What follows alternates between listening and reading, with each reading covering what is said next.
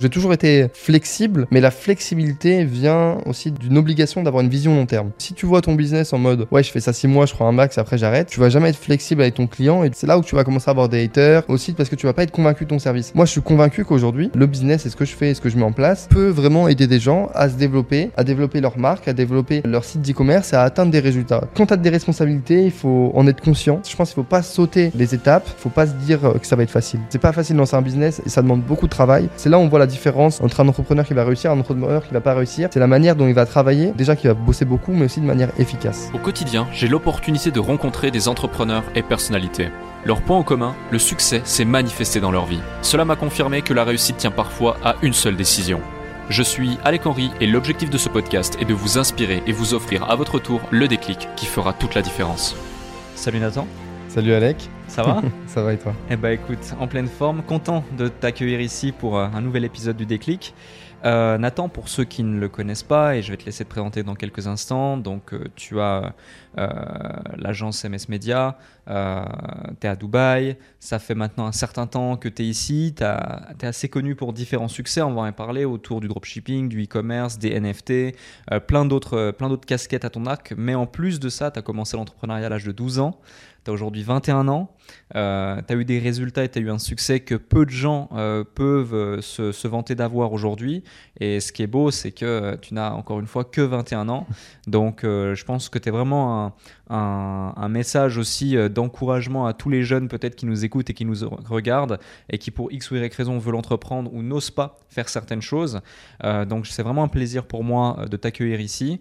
On va évoquer plein de sujets, ça va être super intéressant. Et pour celles et ceux qui ne te connaissent pas, est-ce que tu peux rapidement te présenter plus en détail Oui, bien sûr. Bah, déjà, merci pour, pour l'invitation. Franchement, ça fait super plaisir de pouvoir partager mon parcours et, et d'en parler ici avec toi, justement.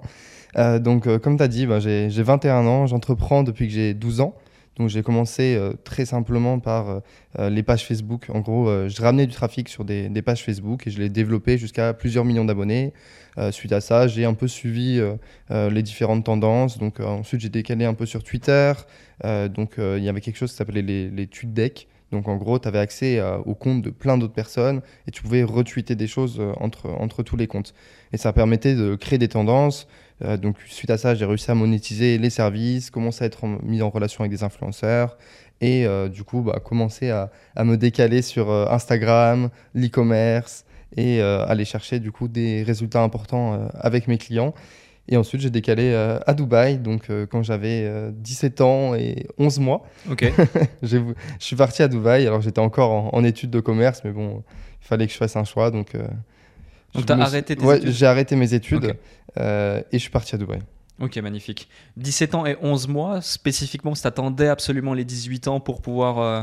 En, en, fait, c'était euh, plus un, un, une question de, de, réassurance, entre guillemets, par rapport à moi-même et ma mère aussi, parce que ma mère est prof. Okay. Donc euh, arrêter les études quand sa mère est prof, c'est compliqué. Ouais. Moi, j'étais en école de commerce, donc euh, je commençais ma deuxième année, parce que je suis né le 29 décembre, donc j'étais un peu en, en, décalé. Donc je commençais ma deuxième année d'école de commerce, puis J'ai eu l'occasion d'acheter de l'immobilier avec euh, l'argent que j'avais généré avant dans, dans, dans, mes business. Donc j'ai acheté trois appartements, je les ai mis à louer. Une fois que c'était loué, ça me faisait euh, 2400 euros par mois. Okay. Donc j'ai montré à ma mère, regarde, j'ai 2400 euros par mois qui tombent. De cash flow positif ou Ouais, c'est de, pas à de... crédit, j'ai acheté cash. Ah ouais, ok. Donc j'avais 2400 euros par mois dans ma poche. Donc Okay. même avec les impôts ou quoi que ce soit, ça aurait fait quoi? Ça aurait fait 1800 euros par mois. Donc au pire des cas, qu'est-ce, que, qu'est-ce qui pouvait se passer? Bah rien. Tous les... J'aurais eu 1800 euros par mois, même si mon business il coulait.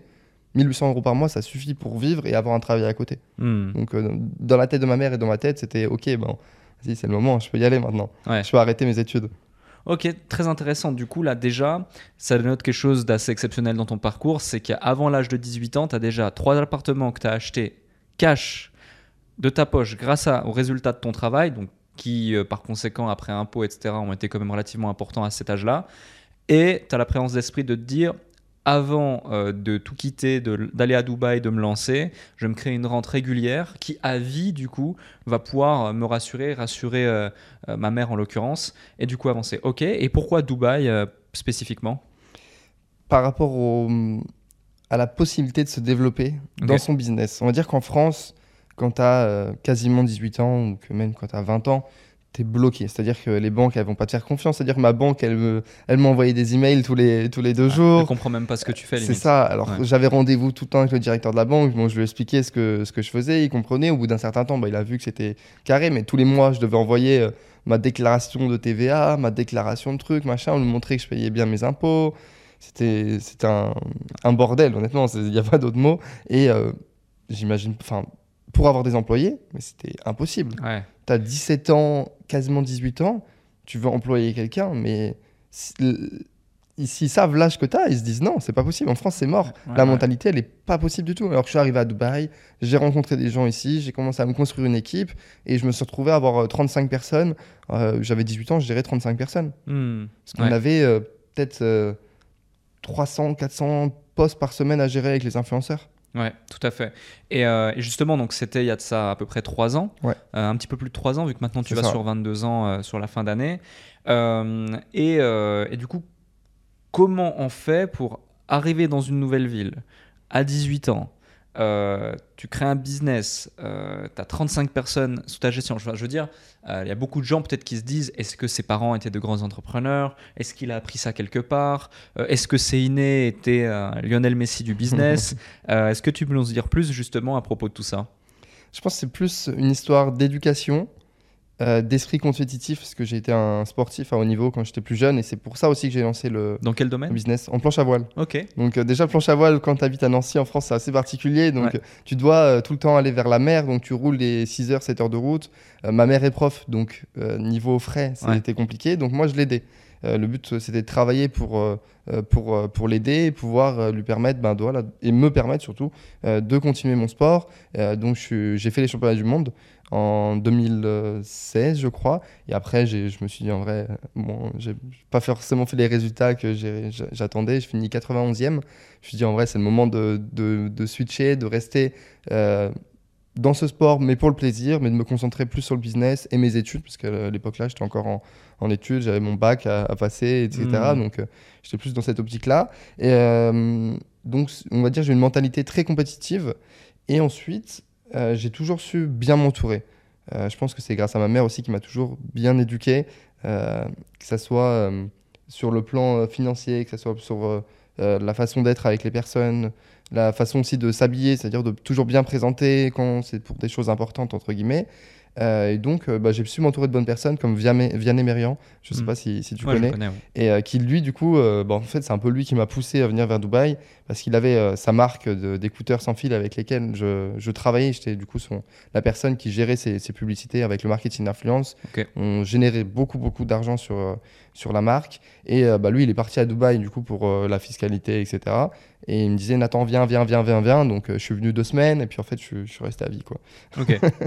tu as découvert Dubaï, tu t'es dit, c'est ici que, que, je veux rester, que je veux construire. Franchement, c'était tellement plus simple. La vie, elle était belle. Je me réveillais, je voyais le Burj Khalifa, soleil tous les jours. Je travaillais dans la piscine. Enfin, je posais sur mon téléphone. C'était la belle vie, franchement.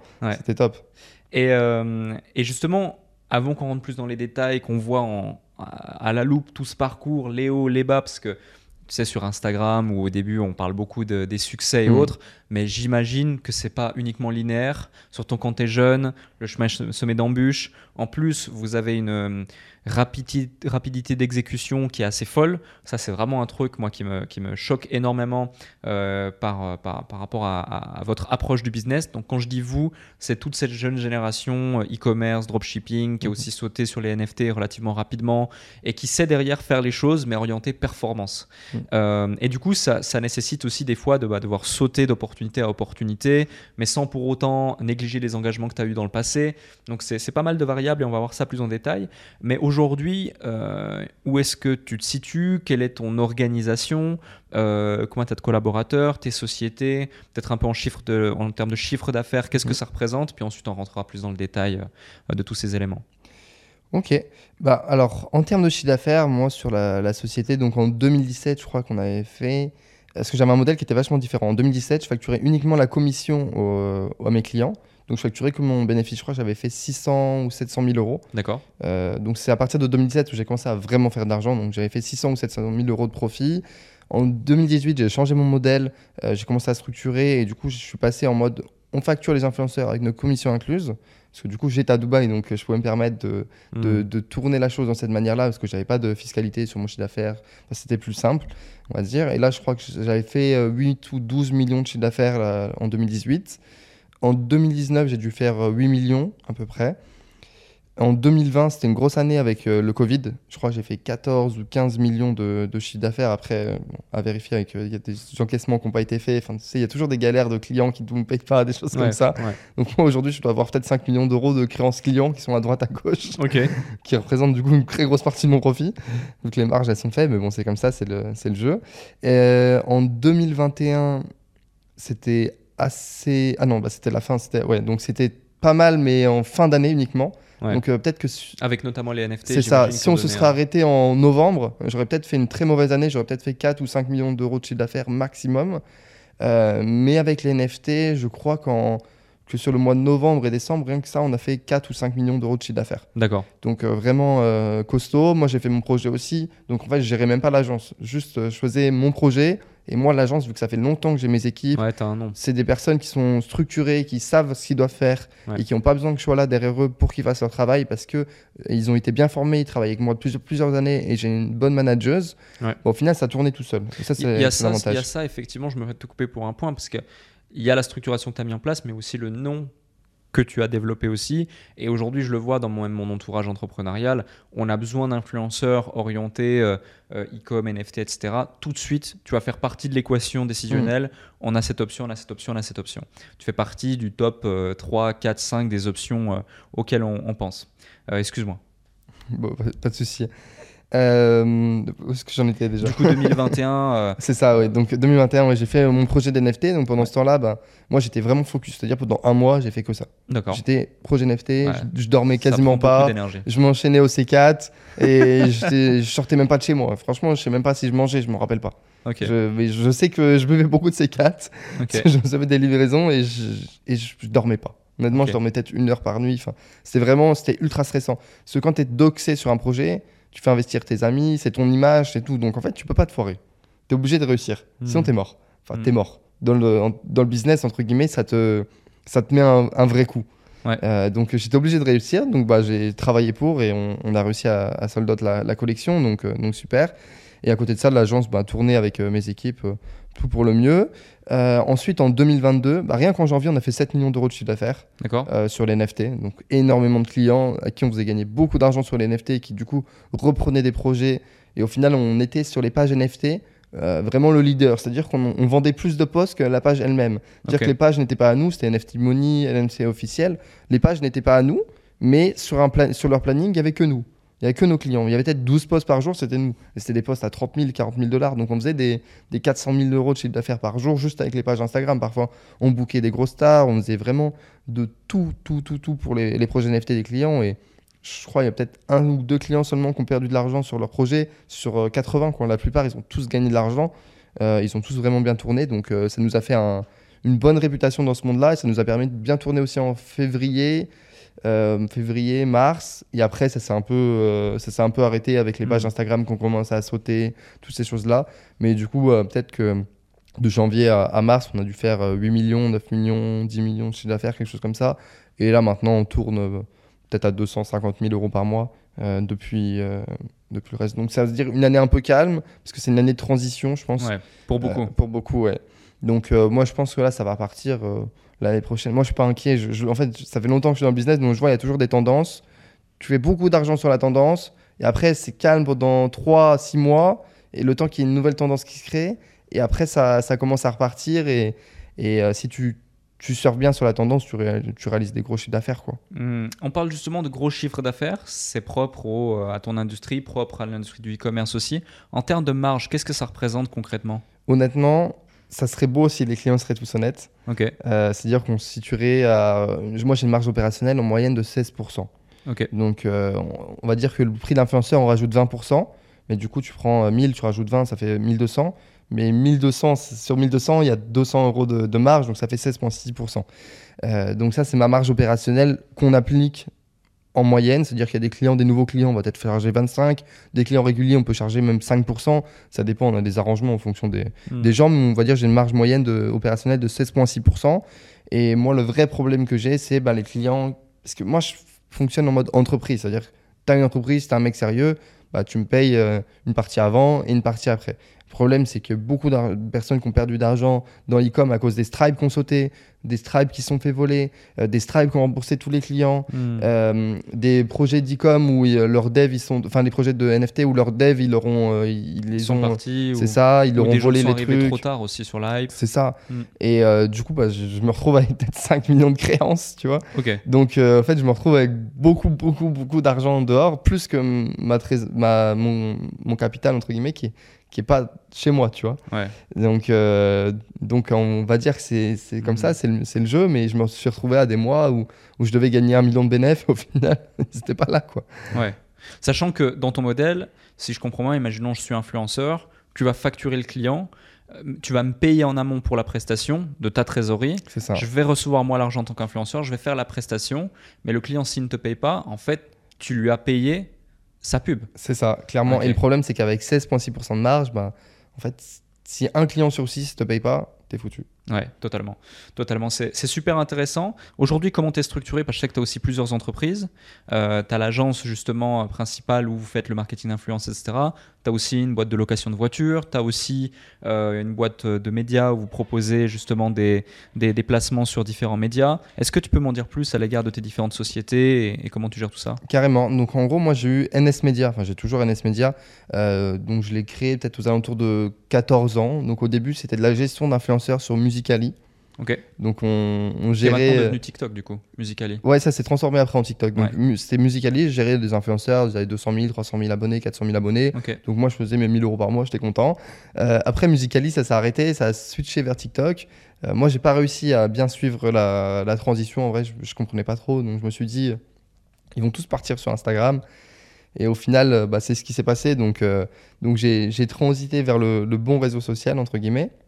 Je suis parti sur Instagram, gérer du coup des influenceurs qui avaient 200 000, 300 000, 400, 500 000 abonnés, avec euh, Vianney Merian, du coup, Mhm. euh, qui lui avait une agence qui s'appelait, euh, je sais même plus, je me rappelle même plus le nom de l'agence, mais euh, après ça s'est transformé en Sony Management, son agent. Donc lui, il avait son agence de son côté, j'avais l'agence de, de mon côté, mais c'est comme si on était un peu associés, c'est-à-dire que vu qu'on avait nous deux peut-être 5-10 influenceurs et nous deux des clients différents, on travaillait quasiment tout le temps ensemble. Donc on a toujours eu cette, un peu cette relation euh, assez, euh, assez proche euh, dans le business, euh, de partenaires associés sans être associés. D'accord. Donc on, après Relation quelques... de confiance. C'est ça. ouais. Et après quelques années, donc en 2019, on s'est dit, mais attends, là, on a, on, a, on a toujours bossé ensemble de près ou de loin.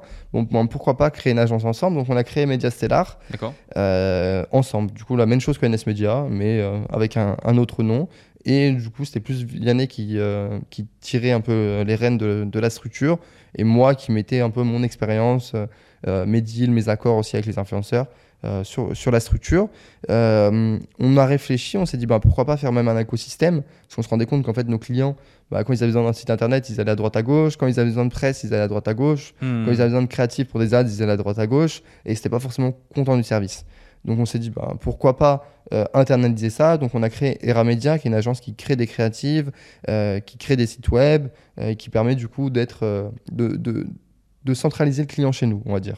Ok. Et à côté de ça, on a créé Big Media parce qu'on a des clients qui nous demandent beaucoup bah, d'apparition, d'apparition euh, presse pour le branding de leur marque, pour leur SEO, aussi d'apparition à la télé, des entrepreneurs qui nous demandent des trucs genre BFM Business. Donc en vrai, vu qu'on était au centre un peu tout le monde, bah, on, a, on a créé ça Hmm. euh, et ça a bien tourné. Et puis après, Vianney, il a eu des, des problèmes de santé euh, personnels, etc. Donc je lui ai racheté ses parts de la boîte. Et puis euh, bah, aujourd'hui, il fait ses- son business de son côté. Euh, je fais le mien du mien, mais on est toujours en, en très bonne relation. Et du coup, ben, je, je suis concentré majoritairement sur le groupe Media Stellar qui du coup englobe Air Media, Big Media et Media Stellar. Et euh, à côté de ça, bah, j'ai une agence euh, de location de voitures depuis euh, deux ans et demi à Dubaï, mais à moi officiellement depuis un an et demi. Donc la première année, je me suis fait arnaquer. Euh, donc j'ai investi dans une agence.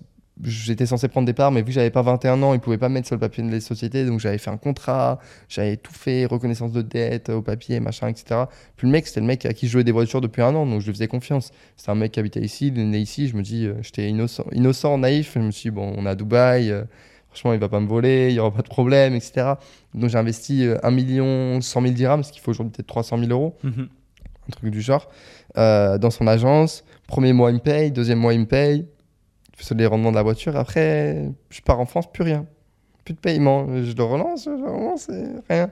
Et, euh, et, à la fin, ça a fini en mode euh, Ouais, bon, c'est pas tes voitures, elles sont à mon nom sur la société. Euh, T'as pas de nom sur la société. euh, si t'es pas content, va voir la police. Bah, du coup, j'ai fait une. euh, donc là, je suis en procès contre lui. Donc euh, là, il est en prison maintenant. Euh, donc il a pris 10 ans de prison. Euh, parce qu'il a volé, il m'a volé moi, mais il a aussi volé d'autres personnes sur, euh, sur l'agence. En fait, il volait les dépôts des clients, il faisait plein de choses. Donc en fait, il y a plein de choses qui sont englopées, en- enveloppées entre guillemets autour de lui. Et au final, là, il est en prison depuis deux mois euh, pour 10 ans. Euh. Mais moi, j'ai toujours pas récupéré mon argent euh, parce que le, le jugement, il faut qu'il soit transféré sur. euh, parce qu'il il a bien fait, il a, il a mis les voitures ensuite sur son père. Donc là, maintenant, il faut que le jugement soit transféré sur son père pour récupérer les biens auprès de son père. Enfin, c'est vraiment un, un bordel sur ça, Dubaï. La, le ju- enfin, la justice n'est, est, est puissante, mais pour récupérer tes biens et des dommages intérêts, c'est, c'est plutôt compliqué.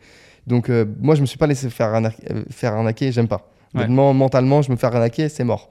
Donc, euh, je me suis fait arnaquer. Le mec, il avait son business, je voyais, il faisait de l'argent. J'arrive à Dubaï, je vois du Snapads avec mes voitures sur son agence, je deviens fou. Je me dis, vas-y, je fais mon agence. Donc, euh, je crée mon agence, j'avais pas encore 21 ans. Euh, donc, je mets le nom d'un pote à moi en, en CEO de l'agence. Et euh, le jour où j'ai eu 21 ans, bah, voilà, il a, ch- on a changé la trade license et on m'a mis dessus. Ce problème, c'est qu'on peut faire uniquement des free zones avant 21 ans. Hmm. Et, à part- et du coup, c'est uniquement à Sharjah. Et à partir de 21 ans, seulement là, tu peux faire des sociétés en mainland. Ouais. Euh, donc à 21 ans, j'ai eu enfin la société à mon nom en mainland. Euh, mais ça faisait peut-être 6 mois où c'était déjà, entre guillemets, moi qui, qui tenais les rênes. Et maintenant, j'ai une flotte de euh, 10 voitures. D'ailleurs, j'en achète deux tout à l'heure. Et où ça vaut à peu près. Euh, ouais, j'ai peut-être 6,8, 7 millions de dirhams euh, aujourd'hui de, de flotte de voitures que j'ai acheté cash. Ou euh, du coup, j'ai investi au fur et à mesure dans, dans, dans ce business, que c'est un des business les plus rentables pour moi aujourd'hui. Je fais 40 à 80% par an de rentabilité en fonction des voitures. Euh, et je loue majoritairement à mon entourage, donc ça me permet de rendre service à mon entourage, parce que je leur loue des voitures sans caution à des très bons prix. Et moi, ça me permet aussi de euh, rouler en belle voiture Hmm. et euh, de euh, profiter de cet investissement dans la vie de tous les jours et aussi de gagner bah, 40 à 80% par an. quoi. Ouais, une bonne diversification, quoi. C'est ça. Ouais, c'est intéressant, c'est intéressant. Et, et justement, tu parlais euh, tout à l'heure, voilà, moi j'aime pas me faire arnaquer, je fais les choses carrées, et on voit de par les contrats que tu as mis en place, la réflexion que tu as autour, que, que, que tu anticipes les choses. Euh, tu as plus de 5 millions de créances extérieures euh, à l'heure actuelle par rapport à, à l'agence. Euh, comment, tu, comment tu comptes t'y prendre pour pouvoir euh, récupérer aussi cet argent? Parce que euh, c'est quand même, euh, on parle d'une grosse somme d'argent. Euh, les choses sont pas simples quand on parle d'argent, même dans un entourage proche. Euh, quelle est ton approche quand tu fais face à ce type de, problématique? C'est intéressant que tu parles notamment aussi du fait que voilà, tu t'es fait escroquer euh, avec ton associé. J'en avais entendu parler et j'ai vu que l'issue elle était plutôt positive, en tout cas actuellement euh, pour toi, et que ça devrait le faire. Mais tu vois, quand tu as 5 millions de créances, c'est colossal. Même nous, sur entrepreneurs.com, allez, si on a 150, 200 000 euros de créances, c'est le bout du monde. Et on trouve déjà que c'est important. Alors 5 millions, comment tu gères la chose? Bah déjà, il faut partir du principe que chaque euh, fois qu'on se fait arnaquer, entre guillemets, ça nous permet d'apprendre. Euh, C'est-à-dire que la première fois, ça m'a appris que bah, Dubaï, c'était pas si safe que ça, Hmm. euh, sur ce point-là, en tout cas dans le business. Euh, la deuxième fois où je me suis fait avoir, ça m'a appris qu'en fait, un contrat, il fallait le faire enregistrer au tribunal de commerce de Dubaï devant un notaire, sinon c'était pas valable. Tu vois, donc en fait, chaque chose, ça me permet de- d'avancer, d'apprendre et de derrière pas me faire avoir sur des, plus gros montants. Donc en fait, je le, vois bien. Donc il y a peut-être un million d'euros que j'ai perdu, mais qui m'a permis d'apprendre. Il y avait peut-être 4 millions aujourd'hui où les gens, je suis en contact avec eux, c'est juste qu'ils n'ont pas l'argent. Donc euh, malheureusement, quand il y a un mec qui fait un projet NFT par exemple et euh, il te met un million de budget marketing, il paye euh, 500 000 d'avance, 600 000 d'avance, et après, en fait, son mint, il se passe bien, sauf qu'il a emprunté de l'argent à plein de gens pour le budget marketing, donc il rembourse un peu tout le monde comme il peut. Et bah, tu- du coup, toi, il se dit, bah, t'as déjà, il t'a déjà payé 500 000, il va te payer après, tu vois. Il, va se, il se pense qu'ils vont gagner de l'argent encore euh, sur les royalties ou des choses comme ça. Et bah, en fait, tu te retrouves après dans des situations qui sont compliquées où tu as un mec qui te doit 500 000 euros, parce que sa trésorerie, c'est peut-être 10 000, quoi. Hmm. Euh, dans ce cas-là, qu'est-ce que tu veux faire? Tu peux rien faire. Si le mec il a pas de bien, il a rien, tu peux porter plainte, tu peux faire ce que tu veux, mais ça va pas faire, ça va faire qu'il va aller en prison, ça va pas te donner ton argent. Hmm. Donc euh, on va dire que les gens qui font l'effort, euh, bah moi je leur laisse le temps. D'ailleurs, je me dis bah écoute peut-être ça prendra 5 ans, peut-être ça prendra 10 ans, peut-être qu'ils arriveront jamais à faire cette vie, cet argent dans leur vie. Mais un mec, tu vois, qui me doit 500 000, mais qui m'envoie 1000 euros de temps en temps, par semaine, machin, qui me tient au courant, qui me dit bah, écoute, là, je lance un nouveau projet, j'espère que ça va fonctionner, comme ça, je vais pouvoir te rembourser au fur et à mesure, t'es le premier qui sera payé, etc. Bah, je le laisse, parce que tu veux que je fasse quoi d'autre? Je vais le porter plainte, il va aller en prison. Et mais en prison, je vais jamais te payer. L'argent, il va pas tomber du ciel. Hmm. Par contre, s'il y a un mec, il a de l'argent, ou il a euh, des biens à moi ou autre, bah oui, là, dans ce cas-là, tu portes plainte et tu, tu l'attaques et tu essaies de, de, de faire avancer les choses. Mais euh, on va dire que bah, j'ai pas le choix d'être, euh, d'accepter ça dans le business, de me dire, bah, écoute, Nathan, c'est c'est le jeu. Il y a des gens, ils font faillite. Il y a des gens, euh, ils se font arnaquer aussi. Et des gens, euh, voilà, ils, ils, ils- me payaient euh, tous les mois depuis six mois. Et un coup, ben, ils ont leur associé euh, qui a volé leur Stripe ou euh, euh, leur Stripe qui a remboursé tous les clients. Mais quand c'est une somme à 800 000, 900 000 euros, sont qui est sur le Stripe et qui devait être payé 200, 300 000 euros, bah, toi, tu penses que tu allais être payé parce qu'il y avait l'argent sur le Stripe, tu n'es pas inquiet. Quoi. Le client, il te paye tous les mois. Et il est sérieux, tu bosses avec lui depuis longtemps, etc. Pas de souci. Mais lui, il peut pas. Enfin, si le Stripe, il rembourse tous les clients, tu fais Ouais. comment? Alors que c'est des clients qui n'ont même pas de litige parfois. Les clients, ils avaient 0,3% de litige, des choses comme ça. Et les Stripe, ils se sont mis à rembourser tous les clients. Le processeur de paiement, il saute. En fait, c'est trop de choses comme ça qui ont fait que je me suis fait avoir dans. Hmm. Pas avoir dans le business, parce qu'en fait, c'est bah, j'en subis les conséquences du, du monde dans lequel on, on bosse, tu vois. C'est intéressant, c'est une succession de circonstances atténuantes qui font que tu dois malheureusement t'adapter à la situation. Euh, et, euh, et- et- et justement, tu vois, euh, c'est cette capacité, je pense, à accepter ces situations, mais aussi à savoir sauter sur les opportunités au bon moment, euh, qui, fait, euh, qui fait les résultats que tu as aujourd'hui. Et par exemple, la phase euh, la phase e-commerce, euh, euh, dropshipping, euh, quand tu parlais par exemple des, des écouteurs sans fil, Ouais. euh, ça, cette marque, beaucoup de gens en ont entendu parler. Euh, ça a fait, euh, j'ai pas les chiffres exacts, mais au moins plus de 10 millions Ouais, de, de ça fait chiffres 14 millions en 6 mois. voilà, 14 millions en 6 mois, c'est énorme. Euh, tu étais la personne référente qui gérait tous les de placements. A à Z, c'est-à-dire même au-delà de ça. Honnêtement, j'étais un associé sans être associé. C'est-à-dire que moi, je me dévoue pour mes clients. Surtout quand ça fonctionne bien, je me dévoue, mais corps et âme. Et euh, donc, j'étais euh, là du premier placement de produit au dernier. Et je faisais pas que ça. C'est-à-dire, j'étais dans les groupes avec le média buyer, dans les groupes avec le mec du site. Euh, quand le Stripe il, sautait ou autre, c'était moi qui essayais de trouver des solutions. Quand le Shopify parfois il sautait, on se prenait une DMCA. C'était moi qui était sur euh, Shopify Plus, en train d'essayer de régler le problème, euh, qui faisait des DMCA aux gens qui nous copiaient. C'est moi qui prenais l'avion pour aller voir les agences. Quand je voyais un mec, il postait sur, euh, enfin un influenceur qu'on avait en exclu qui postait sur une marque concurrente, je prenais l'avion, j'allais voir, j'allais voir l'agence directement, euh, péter un plomb, etc. Pour vraiment sécuriser. En fait, j'étais investi à à 1000% dans le, dans, le, dans le projet, comme si j'étais associé, même je parlais à l'agent chinois parfois. Vraiment, Mhm. c'était. Je faisais un peu tout, euh, parce qu'au lieu de dire au, au client, lui demander les, en mode ouais, euh, il faudrait que tu fasses des ads sur ça, truc, bah moi je prenais les devants, je, je mettais en relation avec le média buyer. Après, je gérais moi avec le média buyer en mode voilà, aujourd'hui, euh, il y a eu euh, tel, tel, tel influenceur qu'on postait, euh, tiens la vidéo drive avec le contenu des influenceurs, fais-moi une créa, euh, un peu une compilation, mets-la en, en, en Snapad, etc. Ce genre de choses comme ça. Et je regardais le Shopify, je regardais les rentabilités de chaque influenceur, je faisais des tableaux de suivi pour voir qu'est-ce qui était rentable. En fait, le client, il me laissait genre comme ça, genre je pouvais dépenser comme je voulais, tant que c'était rentable. Ouais. Donc euh, c'était la belle époque, ouais. c'est super intéressant, euh, mais je pense que cette belle époque, oui, elle était belle, elle était intéressante, mais tu l'as aussi créée, cette situation.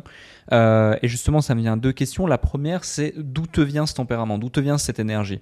Tu vois, t'es es, vif, t'es là, tu as une dynamique, une énergie que, que peu de gens ont. Je l'ai vu chez allez, 4-5 personnes maximum. Et tu sais comme moi que j'en croise des gens et j'échange avec beaucoup de gens. Euh, d'où ça te vient Euh, Qu'est-ce qui fait ce, ce tempérament et cette, euh, pourquoi tu fais tout ça Je pense que ça vient de ma mère, honnêtement. Ok. Ma mère, elle était genre sportive, mais à très très haut niveau.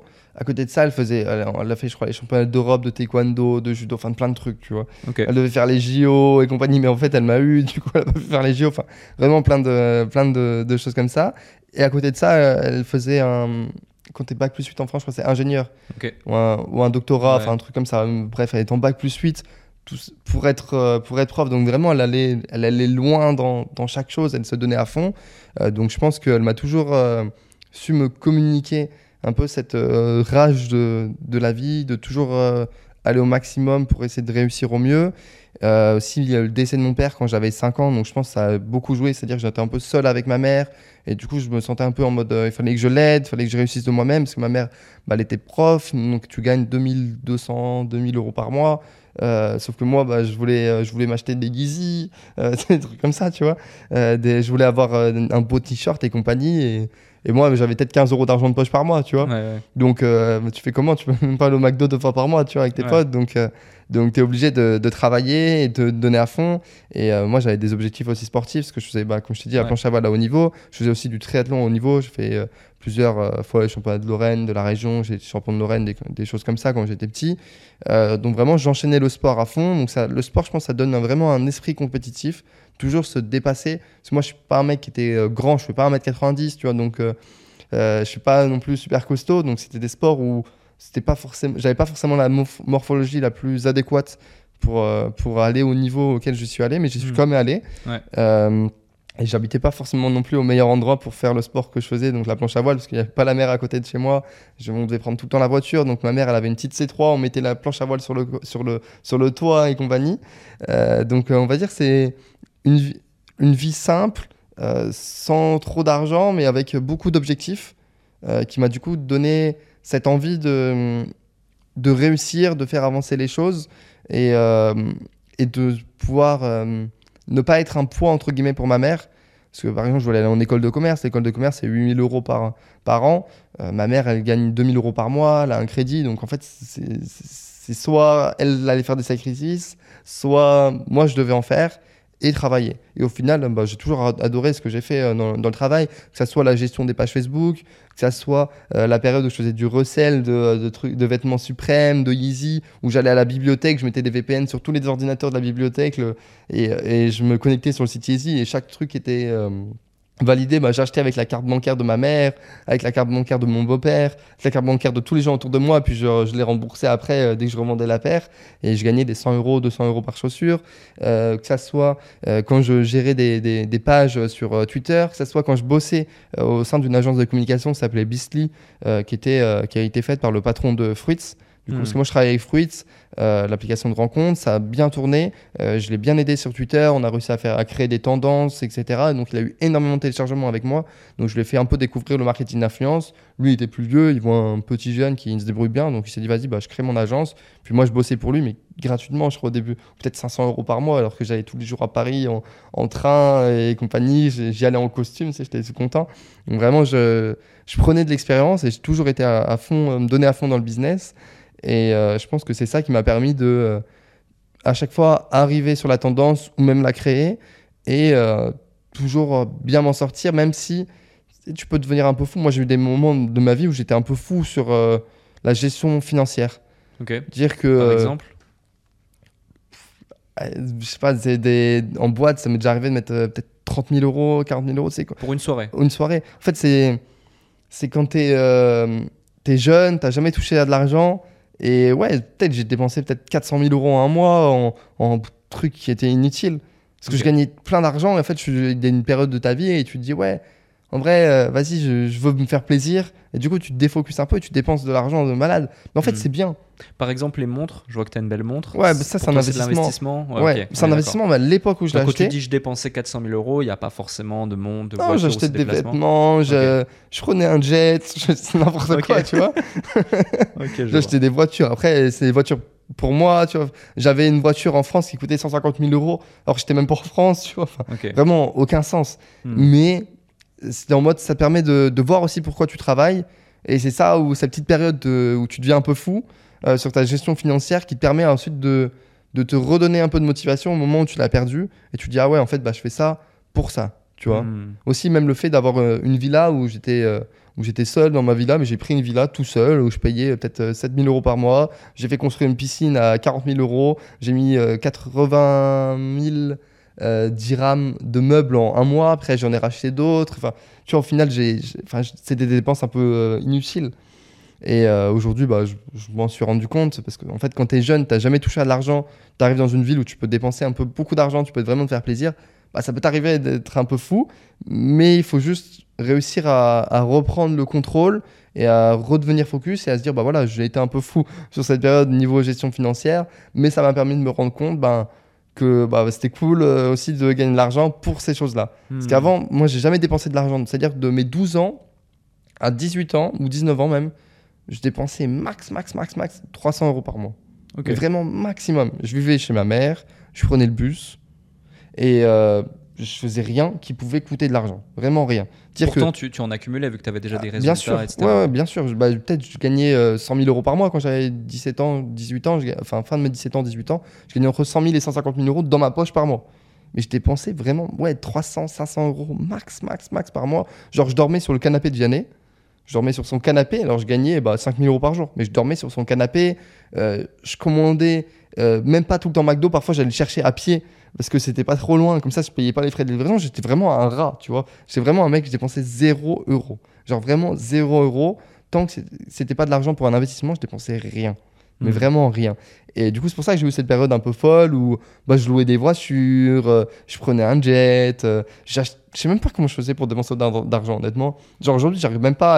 à- mon cerveau, il est même pas, il est même plus même paramétré ouais. pour euh, dépenser autant d'argent. Hmm. Genre, j'arrive même plus. J'arriverai pas à le faire. À part pour des investissements. Genre, ça m'est déjà arrivé de dépenser un million d'euros en une journée, mais en achat de voiture. Ouais. Tu vois, en investissement, parce que la même journée, je vais acheter ça, puis je vais faire ça, plus autre. Là, j'ouvre une euh, boîte de nuit aussi le 28 octobre euh, à Metz, donc euh, bah, j'ai mis euh, 130 000 euros de décoration, tu vois. Genre, on peut se dire, mais c'est fou, attends, t'es à 400 mètres carrés, tu mets 130 000 euros de décoration. Parce que je sais ce que je veux faire. Et je sais ce que ça va me rapporter. Je le vois comme un investissement. Hmm. Alors qu'en vrai, j'aurais pu ouvrir comme ça, euh, je mets des petits trucs à l'arrache et boum, ça aurait, ça aurait aussi bien marché. Mais sur le long terme, dans le but euh, que j'ai pour ce projet, bah, il faut le faire, tu vois. Ouais, je vois tout à fait, je vois tout à fait. C'est super, euh, c'est super smart et c'est super intéressant d'avoir ta, ta vision des choses. Question qui n'a rien à voir avec l'entrepreneuriat, mais tu es enfant unique? Ouais. Ok. Et comment tu étais quand tu étais plus jeune, à l'école, etc. Comment tu étais plutôt turbulent, plutôt très sérieux euh? Alors, moi, l'école, ça a toujours été particulier pour moi. euh, parce que genre, ma mère, par exemple, elle me mettait des petits pantalons de velours et tout, tu vois, des, des choses bizarres, des chemises. Genre, j'étais le petit élève à la lunettes, cheveux longs, pantalon euh, de velours, euh, chemise. C'était un peu bizarre, tu vois.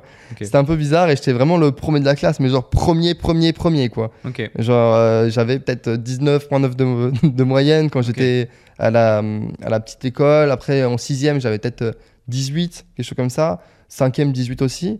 Et à partir de la quatrième, en fait, je me suis rendu compte que les gens, ils me trouvaient bizarre, tu vois. De, euh, d'être, euh, entre guillemets, à fond dans l'école. euh, j'avais pas de téléphone, j'avais pas de réseaux sociaux. Juste pour le travail, j'avais Facebook sur un, un petit iPod, euh, tu vois. Mais j'avais pas de numéro de téléphone, rien, parce que ma mère, m'a donné mon téléphone en troisième, c'est tout. Hmm. Avant ça, j'avais un, je m'étais acheté un petit iPod pour euh, travailler, pour euh, gagner de l'argent. Euh, mais j'étais un peu différent des autres personnes à travers les notes, à travers la façon dont je m'habillais, ces cheveux longs, petites lunettes rondes, euh, c'est un peu le petit intello. euh. Donc j'avais pas beaucoup de pas beaucoup d'amis à, l'école et je me suis rendu compte en quatrième que en fait être intelligent et tout à l'école ça marchait pas trop pour pour avoir un cercle d'amis. Donc je commençais à faire exprès d'avoir des fautes sur les contrôles, tu vois, pour avoir des notes un peu normales, à changer de la façon dont je m'habillais. En même temps, je commençais à gagner de l'argent, donc ça me permettait bah, d'acheter tu des chaussures un peu tendance, genre des Stan Smith, Ouais. des Yeezy. Enfin, c'est un peu la honte, entre guillemets, au- aujourd'hui. Mais euh, c'était un peu la, la tendance avant qui faisait que Ouais. tu étais une personne, euh, tu étais un peu comme les autres gens, tu étais normal, tu vois. Donc, euh, je faisais exprès de- d'avoir des fautes. Et je crois la dernière fois où j'ai révisé quelque chose, c'était en quatrième. Après, j'ai jamais révisé, jamais fait des choses. Et j'ai toujours gardé 14 de moyenne. Ma mère, elle m'a dit bah, Je m'en fous que t'aies- tu révises pas ou que tu travailles pas, mais je veux que tu aies 14. Ok. Donc moi j'avais 14. Ma mère elle voulait 14, j'avais 14. Donc euh, j'arrivais à être euh, bon à l'école et à bien se m'en sortir. Même en première année d'école de commerce, bah, je validais mon année à 13.80, un truc comme ça. Hmm. Mais j- j'ai jamais écouté un cours. J'y allais, mais j'étais sur mon ordinateur, euh, écouteur euh, dans les oreilles et je travaillais sur mon business. Euh, la seule chose que je faisais, c'était les contrôles, mais c'était facile en fait. C'était des trucs, c'est logique. Euh, c'était, facile et logique pour moi. Du coup, j'avais pas besoin de réviser.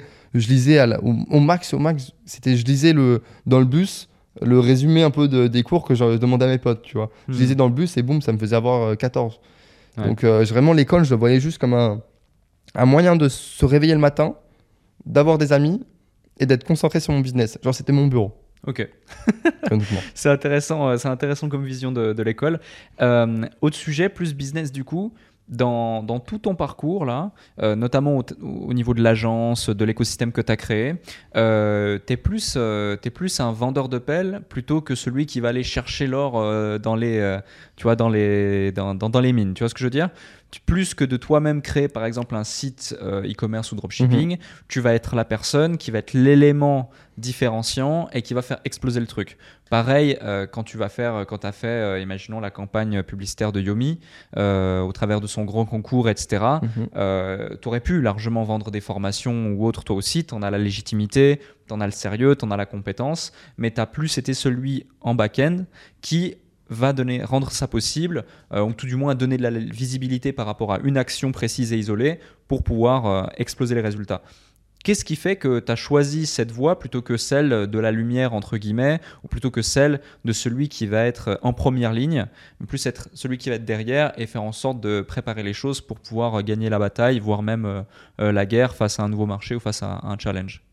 Alors franchement, je ne saurais pas expliquer et justifier pourquoi, mais moi, j'ai jamais aimé être euh, mis en avant. J'ai toujours préféré être concentré sur mon business et, euh, et avoir, entre guillemets, mon cerveau qui est euh, clair sur mes objectifs et ce que je veux faire. Et pas être influencé par les gens. Donc, je voulais pas faire des choses pour les gens. Et le problème, c'est que quand tu veux être un peu mis en avant sur le devant de la semaine, donc quand es, enfin devant de la scène, pardon, quand tu veux être youtubeur ou autre, tu dois faire des choses qui doivent plaire aux gens. Donc en fait, hmm. es un peu contre... si tu veux réussir, tu dois plaire aux gens. Donc tu es un peu contrôlé indirectement parce que les gens vont aimer. Donc c'est un peu cet aspect-là, moi, que, bah, qui m'a jamais plu. Et je sais que c'est un gros défaut que j'ai aujourd'hui.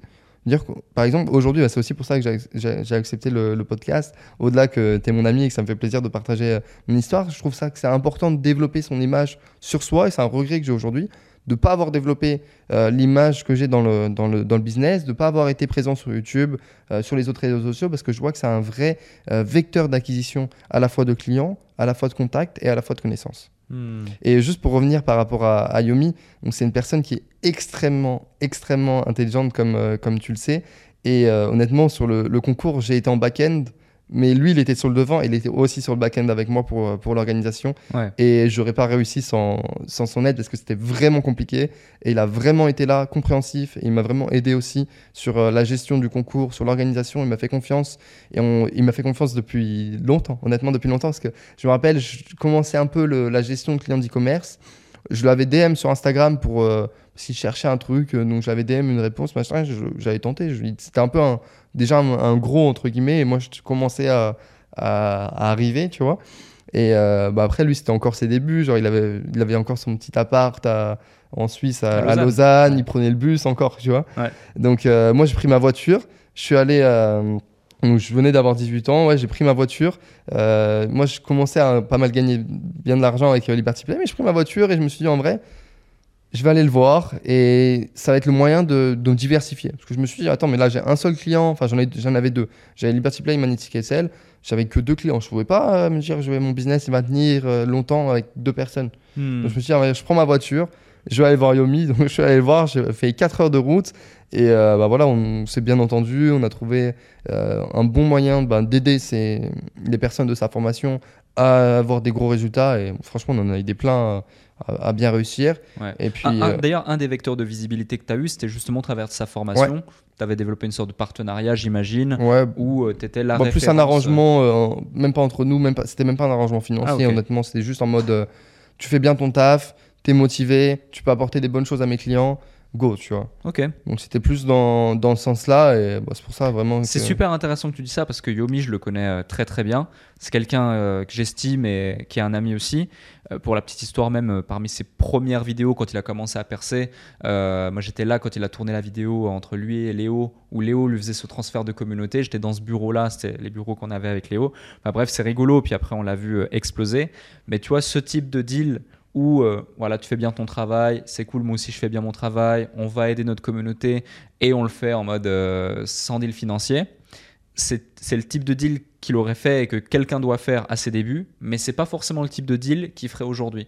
Dans le sens où aujourd'hui, euh, étant très intelligent, et je peux que confirmer ça, euh, il a aussi cette vision stratégique et business qui fait qu'il a conscience de la puissance qu'il a en termes de euh, performance, en termes de visibilité, en termes de, confidence auprès de cette audience, mhm. derrière de confiance, indice confiance qu'il a auprès de cette audience, et que voilà, il met en avant quelqu'un si c'est au bon moment, bien ciblé et haute, ça lui fait péter son business, ça lui fait des millions de chiffres d'affaires. C'est un petit peu ce qui s'est passé aussi avec toi entre autres, en partie, mais, mais pas que. Mais ouais, c'est euh, intéressant. C'est intéressant d'avoir ton point de vue là-dessus. Et, et pour revenir sur le concours, par exemple, est-ce qu'en euh, quelques minutes, quelques phrases, tu dis qu'il y avait des challenges et des choses compliquées on parle quand même là du plus gros concours Instagram qu'il y a eu en France. Deux fois. Deux, fois, deux fois d'affilée d'ailleurs, deux années consécutives. Euh, Est-ce qu'on peut avoir quelques insights intéressants par rapport à ça, justement, s'il y a des anecdotes en particulier que tu as envie de partager? Bah, honnêtement, déjà le fait de voyager partout avec lui, c'est-à-dire qu'on était partout ensemble, on prenait le train, il est venu à Dubaï, on faisait le tour en voiture, euh, je conduisais, on allait à droite, à gauche, etc. pour faire les photos avec les influenceurs. Euh, Au-delà de, entre guillemets, de pas pour être de son côté, mais aussi du mien, concentré sur notre business parce qu'en fait, on est tout le temps en vadrouille. Hmm. C'est assez perturbant d'être tout le temps à droite, à gauche. C'est assez compliqué pour euh, pouvoir travailler. Le, le vrai problème, c'était la gestion de l'humain. Ouais. C'est-à-dire que tu avais une journée, parce que Il y avait autant combien d'influenceurs mobilisés en tout peut-être il y en a eu 40, 50 Wow. minimum à chaque fois. Autant lui que moi, on peut pas se permettre d'avoir euh, de faire ça sur trois semaines. Ouais. Tu vois, moi je peux pas arrêter mon business trois semaines parce que je vais aller faire des photos avec des influenceurs. Lui non plus.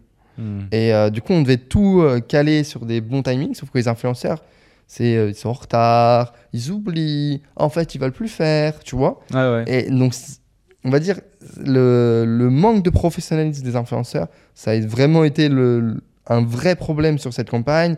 Euh, les gens, on se déplace à Marseille pour faire une photo avec un footballeur. Au, final, il dit Ouais, finalement, je suis plus trop chaud, tu vois. C'est ce genre de choses. T'as fait 10 heures de, de trajet, ouais. Et au Ouais, final, ouais. du coup, moi, je dois trouver un remplacement parce que je peux pas lui dire euh, On est venu là, euh, tu vois. Ouais. Donc je trouve un remplacement. Au final, il se retrouve à faire une photo avec Payet. Bon, ok, cool, tu vois, c'est fini, cool. Mais, c'est un peu, il va dire, devoir trouver des solutions Mhm. rapidement, mais en ayant le client en face de toi. Ouais. Et ça, c'était plutôt euh, particulier, plutôt challengeant, parce que quand t'as le client qui est derrière son téléphone loin, bah tu dis ouais, t'inquiète, machin. Mais quand tu l'as en face de toi, t'as beaucoup plus la pression. Hmm. Et euh, tu es obligé de, de y arriver, entre guillemets, à trouver une solution, parce que sinon, moi, c'est, c'est chiant pour tout le monde d'avoir fait 4 heures de route pour rien, de, de l'avoir fait perdre de, de son temps qui est important, de la même manière que mon temps est important. Donc, euh, ouais, c'est un peu euh, des petites anecdotes. Ouais, c'est intéressant. Et hum, il y a un autre sujet sur lequel je voulais venir, c'est que euh, bon, quand on est jeune, on est très visible, on a beaucoup de résultats, on montre qu'on a de l'argent, on est français. En général, ces cinq ingrédients réunis font que tu vas attirer euh, la convoitise, mais aussi des haters.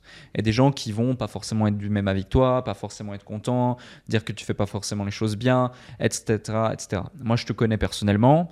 Euh, je ne vais pas vouloir euh, prendre ta défense ou te jeter des fleurs, mais je vois tes résultats, je vois ton quotidien, je connais des dizaines, on peut le dire, de gens qui ont bossé avec toi. J'ai jamais eu de euh, mauvais retours ou des infamités à ton égard ou autre. Mais sur Internet ou autre, quand tu regardes, bah, on peut trouver justement deux, trois choses pas forcément positives euh, par des mêmes personnes qui, moi, alors que je suis euh, aussi, aussi vierge que, euh, que Marie, limite, par rapport à des activités qui pourraient être pas forcément, pas forcément élogieuses, on trouverait aussi des choses sur moi, tu vois. Mais, mais par, rapport, par rapport à ça, toi, quelle est ta, ta vision des choses et la façon dont tu as pu gérer ça? Parce que j'ai beaucoup de gens dans. Enfin, j'ai une personne en particulier qui je pense dans mon entourage qui a, par exemple, plus ou moins au même âge que toi, eu euh, des gros résultats, eu beaucoup de visibilité, eu des haters également, et qui l'a excessivement mal géré. Qui Mhm. l'a très mal géré et ça l'a, ça l'a, ça l'a, ça l'a, ça l'a écroulé, et ça lui a fait écrouler son business. Et euh, donc maintenant, maintenant c'est bon. hein. C'est quelqu'un de très smart et, et qui, a pu, qui a pu relancer des activités, etc. Donc il se porte bien, heureusement pour lui, j'en suis heureux. Mais il l'a très mal géré. Et pour ceux qui nous écoutent, peut-être, toi, comment tu gères ça ou tu as géré ça? Comment tu vois ça?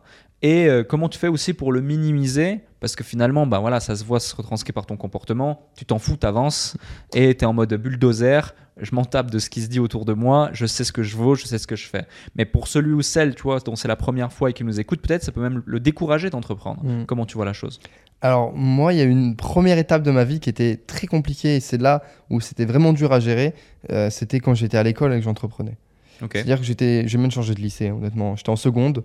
euh, je passais dans, le, dans, dans, les, dans les couloirs. Parfois, on criait mon nom. Nathan influenceur. euh, Nathan, on disait ma marque de vêtements parce qu'à l'époque là, j'avais une marque de vêtements. Et tu vois, moi, j'étais tout timide. Donc, Mhm. euh, j'étais tout perturbé. J'avais du mal avec ça. C'était vraiment, vraiment compliqué pour moi. Donc, on va dire que j'ai pris, j'ai appris à prendre sur moi. j'ai changé de lycée, je suis allé dans un lycée en, en, space, en space sport, enfin, truc sportif où du coup, c'est des classes sportives, c'est donc c'est des gens qui avaient une bonne mentalité. Hmm. C'est des gens qui étaient là parce qu'ils avaient un but compétitif et du coup là, ça a tout changé.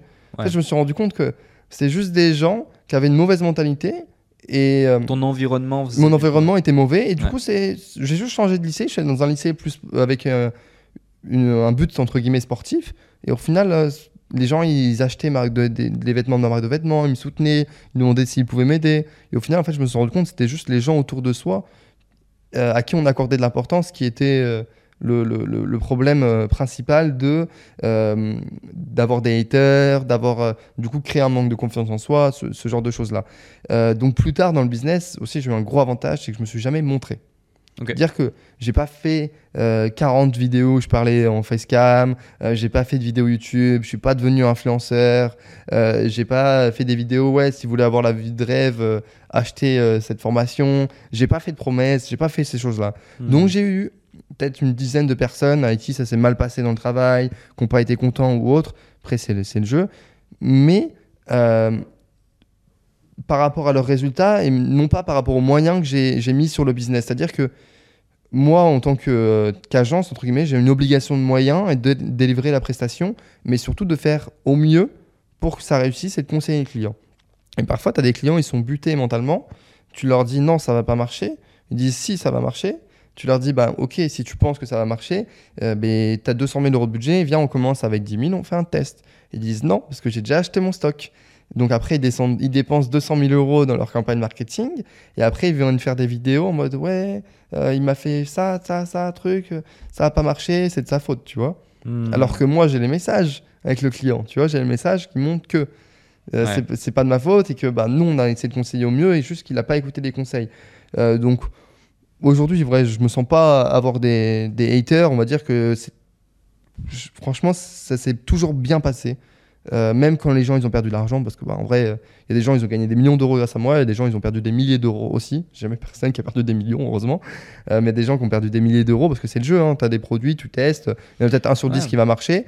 Mais en fait, tant que le client il voit que tu es là et que tu fais un geste vers lui, dire que tu vas prendre le temps de l'appeler, d'essayer de régler le problème avec lui, d'essayer de trouver une solution, de lui donner des conseils. Tu vois, un petit Mm. e-commerçant qui avait 1000 euros de budget, il tente sur un produit, bah, il perd 400 euros. Bah, au lieu de lui dire bah, désolé, tu reviendras quand tu as de l'argent, s'il y a des gens qui font ça, il y a des agences qui font ça, ou des agences qui disaient au pire, c'est un petit e-commerçant, je lui prends ses 1000 euros, je fais pas la prestation. Ouais. Tu vois, moi, j'ai jamais fait des, des- des choses comme ça. Bah, le mec Mhm. qui allait perdre ses 400 euros, bah, je lui prenais le temps de lui dire regarde, essaye de euh, voir ce qui allait pas sur ton site, ton produit, euh, de lui envoyer un lien d'une euh, formation qui pourrait être intéressante, par exemple, formation de Yomi pour qu'il se forme, euh, de lui dire bah voilà, pour te recréer un capital, essaye avec le stock qui te reste d'envoyer le produit gratuitement à des influenceurs en les contactant au préalable pour qu'ils fassent la promotion de ton produit en l'échange de ton produit. Donc en gros, il gift le produit à l'influenceur Ouais. l'influenceur il fait la promotion et comme ça le client il se refaisait tu vois progressivement. Et au final il revenait vers moi après ah bah j'ai compris euh, ce qui allait pas. Euh, maintenant grâce à toi j'ai gagné 2-3 000 euros. Euh, viens on refait le test sur une autre influenceuse un autre type et parfois ça marchait. Puis ça marchait pas on retrouvait des solutions tu vois. Hmm. et même j'arrangeais les clients ça m'arrivait de pas prendre de commission après. Ce genre de, cho- ce genre de choses. Donc j'ai toujours été flexible mais la flexibilité vient aussi d'une d'une obligation d'avoir une vision long terme dire que si tu vois ton business en mode ouais je fais ça six mois je prends un max après j'arrête tu vas jamais être flexible avec ton client et du coup c'est là où tu vas commencer à avoir des haters euh, parce que tu vas pas être aussi parce que tu vas pas être convaincu de ton service moi je suis convaincu qu'aujourd'hui euh, le business et ce que je fais et ce que je mets en place peut vraiment aider des gens à se développer, à développer leur marque, à développer euh, leur site d'e-commerce et à atteindre des résultats. Donc je me dis que mon business il va tenir longtemps et c'est le cas parce que ça fait longtemps que je fais ça. Mais les gens qui ont une vision court terme, qui croient pas vraiment en, en ce qu'ils vendent, eh ben oui c'est plus compliqué. Ils vont fuir la discussion avec le client. Ils vont jamais dire oui bah peut-être que je me suis trompé sur l'influenceur. Hmm. Oui et ils vont retourner un peu la faute sur, les gens. Et résultat des courses ben il va y avoir des gens qui vont les détester. Ouais. parce qu'ils vont ils ont forcé la vente parce qu'ils se disent en vrai je m'en fous. Je fais ça pendant six mois après j'arrête. Donc ils forcent la vente au client ils disent non mais c'est sûr tu vas cartonner tu vas faire x10 avec ce produit. Euh, j'ai un client il a fait ça sur un autre influenceur il a gagné 100 000 euros. Enfin il y a des gens ils font ça tu vois pour pousser la vente. Et, euh, où il y a des gens qui vendent des formations qui disent bah voilà je te garantis que tu vas faire euh, x10 sur ton investissement en trois mois sinon c'est remboursé Et après, trois mois après, il s'est rien passé. Il a juste vendu de la formation. La formation était de mauvaise qualité. Le client, il n'a pas gagné de l'argent. Il demande son remboursement. Et le mec, il dit Ah non, parce qu'il fallait. Regarde, il y avait une petite condition ici, tu vois. C'est Hmm. ça qui fait avoir le somme des gens, mais euh, contre quelqu'un. Mais tant que tu es là dans la discussion, que tu cherches une solution, en général, globalement, la personne, si elle est un minimum intelligente, elle t'en veut pas. Après, moi, j'ai une dizaine de personnes qui bon, ils sont, ils sont butés. Je les ai prévenus avant que ça allait pas fonctionner. Ils ont voulu y aller. Ben écoute, tant pis, tu vois. Là, je peux pas faire des miracles, tu vois. Ouais. Genre, j'ai même un, un article dans Le Parisien à cause de ça. Où, Ok. Mais après, il y a pas mon nom qui est cité, mais tu vois une vidéo, on voit mon nom à un moment. C'est une marque de vêtements. Clairement, le mec, il est venu à Dubaï. Je lui dis, ouais, écoute, euh, tu vends des suites à 100 euros, ça, c'est pas possible, tu vois, ça va pas marcher. Hmm. Et euh, bah écoute, le mec, il était, il était buté, il voulait, il avait son stock, euh, il voulait même mettre 400 000 euros de base. Je lui ai dit non, baisse, baisse, baisse, même euh, viens, on teste avec ça, 30, 40, 50 max. Il voulait dépenser, il dépensait. Les influenceurs, ils voulaient pas faire sa marque parce que c'était moche. Hmm. Honnêtement, je lui dis, mais ça sert à rien, là, tu vas payer des influenceurs trois fois plus cher. Il me dit, non, mais je la veux absolument, dis-lui le prix qu'elle veut. C'est pas. C'était de l'ego, tu vois, c'est c'est pas en mode. euh, il, il se disait, mais attends, l'influenceur, il veut pas faire ma marque, bah, il va le faire quand même, et du coup, euh, demande-lui son prix pour qu'il le fasse, tu vois. Et du coup, bah, je me suis retrouvé dans tous les journaux qui existent, à avoir euh, le nom de ma, mon agence bah, un peu caché, mais bon, les gens, ils savaient que c'était moi. Avec le, le prix euh, des gens, ils se disaient, waouh, Nabila, 18 000 euros, des trucs comme ça. Hmm. Sauf que moi, j'ai même pas margé euh, à la fin sur la campagne, j'ai margé à 4%, tu vois, Wow. sur le budget global. Ouais, ouais. C'est le client tellement il truc, je lui ai, en fait, je, je lui limite redonné ma, toute ma com à la fin, tu vois. Ouais. Ah, c'est assez, euh, c'est assez dingue et j'apprécie, euh, j'apprécie d'avoir ton retour là-dessus. Euh, c'est intéressant et je pense que ça, ça, ça, ça dédramatise certains points. Mais en même temps, tu vois, ce qui est fou, c'est que finalement, c'est toi qui reçois, qui peut en tout cas prendre le risque de recevoir une pluie de tomates sur, sur le visage, tu vois, pour 4% euh, du montant, 4% de la com et euh, avant les charges. Mm. Avant les charges, parce qu'aujourd'hui, tu as plus d'une dizaine de collaborateurs, tu as des bureaux, vous déménagez dans des nouveaux bureaux, euh, euh, il y a plein de choses qui se mettent en place. Donc, ouais, c'est intéressant. Un autre sujet, euh, tu disais que tu étais quelqu'un de plutôt timide, réservé, introverti euh, dans le passé, et pourtant aujourd'hui, bah, tu as cette capacité à connecter. Tu as un réseau euh, qui est assez, euh, qui est assez énorme. Euh, comment ça t'est venu justement cette perspicacité de te dire le business c'est des relations euh, euh, humaines, euh, c'est la capacité à développer du réseau, c'est la capacité à satisfaire, c'est la capacité à se faire recommander et du coup placer entre guillemets des pions stratégiques à certains endroits pour que naturellement dans l'esprit des gens tu existes et quand on a un besoin particulier, on pense à toi. Enfin, moi, je vois, j'ai un besoin particulier par rapport à quelque chose. Je sais qu'à un moment donné, je vais soit être en lien avec toi, soit être en lien avec un de tes collaborateurs ou quelqu'un qui est associé avec toi euh, par rapport à certains, certains types de domaines. Euh, comment ça t'est venu justement? Parce que nous, on dit souvent, on dit beaucoup que le réseau c'est important et autres, mais concrètement, comment on fait pour le mettre en place Comment on fait pour en tirer profit Et comment on fait pour passer de quelqu'un qui, comme moi en plus dans le passé, c'est assez drôle, était quelqu'un d'introverti timide, à quelqu'un qui aujourd'hui, comme toi, a un réseau euh, puissant et, assez large d'amplitude? En fait, je me suis rendu compte que mon business, il tournait grâce à mes contacts. C'est-à-dire que j'avais deux clients de base. Ces deux clients, ils m'ont recommandé à d'autres clients et ainsi de suite. Et au final, ça m'a commencé à me construire un cercle de clients et à, me permettre d'être mis en relation avec des personnes qui vont aussi me ramener d'autres clients et ainsi de suite. Et en fait, je me suis dit, mais, mais Nathan, tous ces gens-là autour de toi, ils, ils te ramènent tous du business parce que été, euh, tu leur as fourni une bonne prestation de service etc. Et en fait, j'ai toujours su leur rendre l'appareil. C'est-à-dire que une personne qui va me ramener un client, je vais pas lui proposer de forcément de lui donner de l'argent, une commission, parce que le but, en général, me ramener un client parce que c'est un pote à lui qui a un besoin. Le but, c'est pas de marger sur son pote. Mais par contre, le mec en question, bah, je sais pas, il va euh, lancer un projet ou autre, bah, je vais le contacter, je vais dire, ah ouais, bah, tu m'as aidé dans le passé, viens, je t'aide sur ça.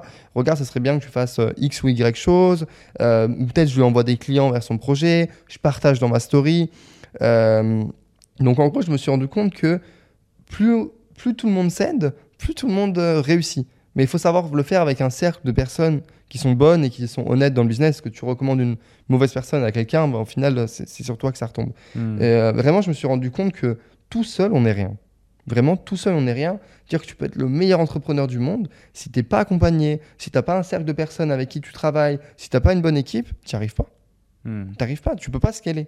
Tu peux pas. Moi, à un moment, j'avais euh, peut-être 500 clients en, en même temps sur l'agence. Comment je les gère à tout seul Ouais. Moi, j'étais un mec, je voulais gérer mon business tout seul. C'est-à-dire que je faisais euh, des chiffres incroyables, mais au point que je n'en dormais plus. Tu vois, je travaillais tout le temps, et je dormais plus.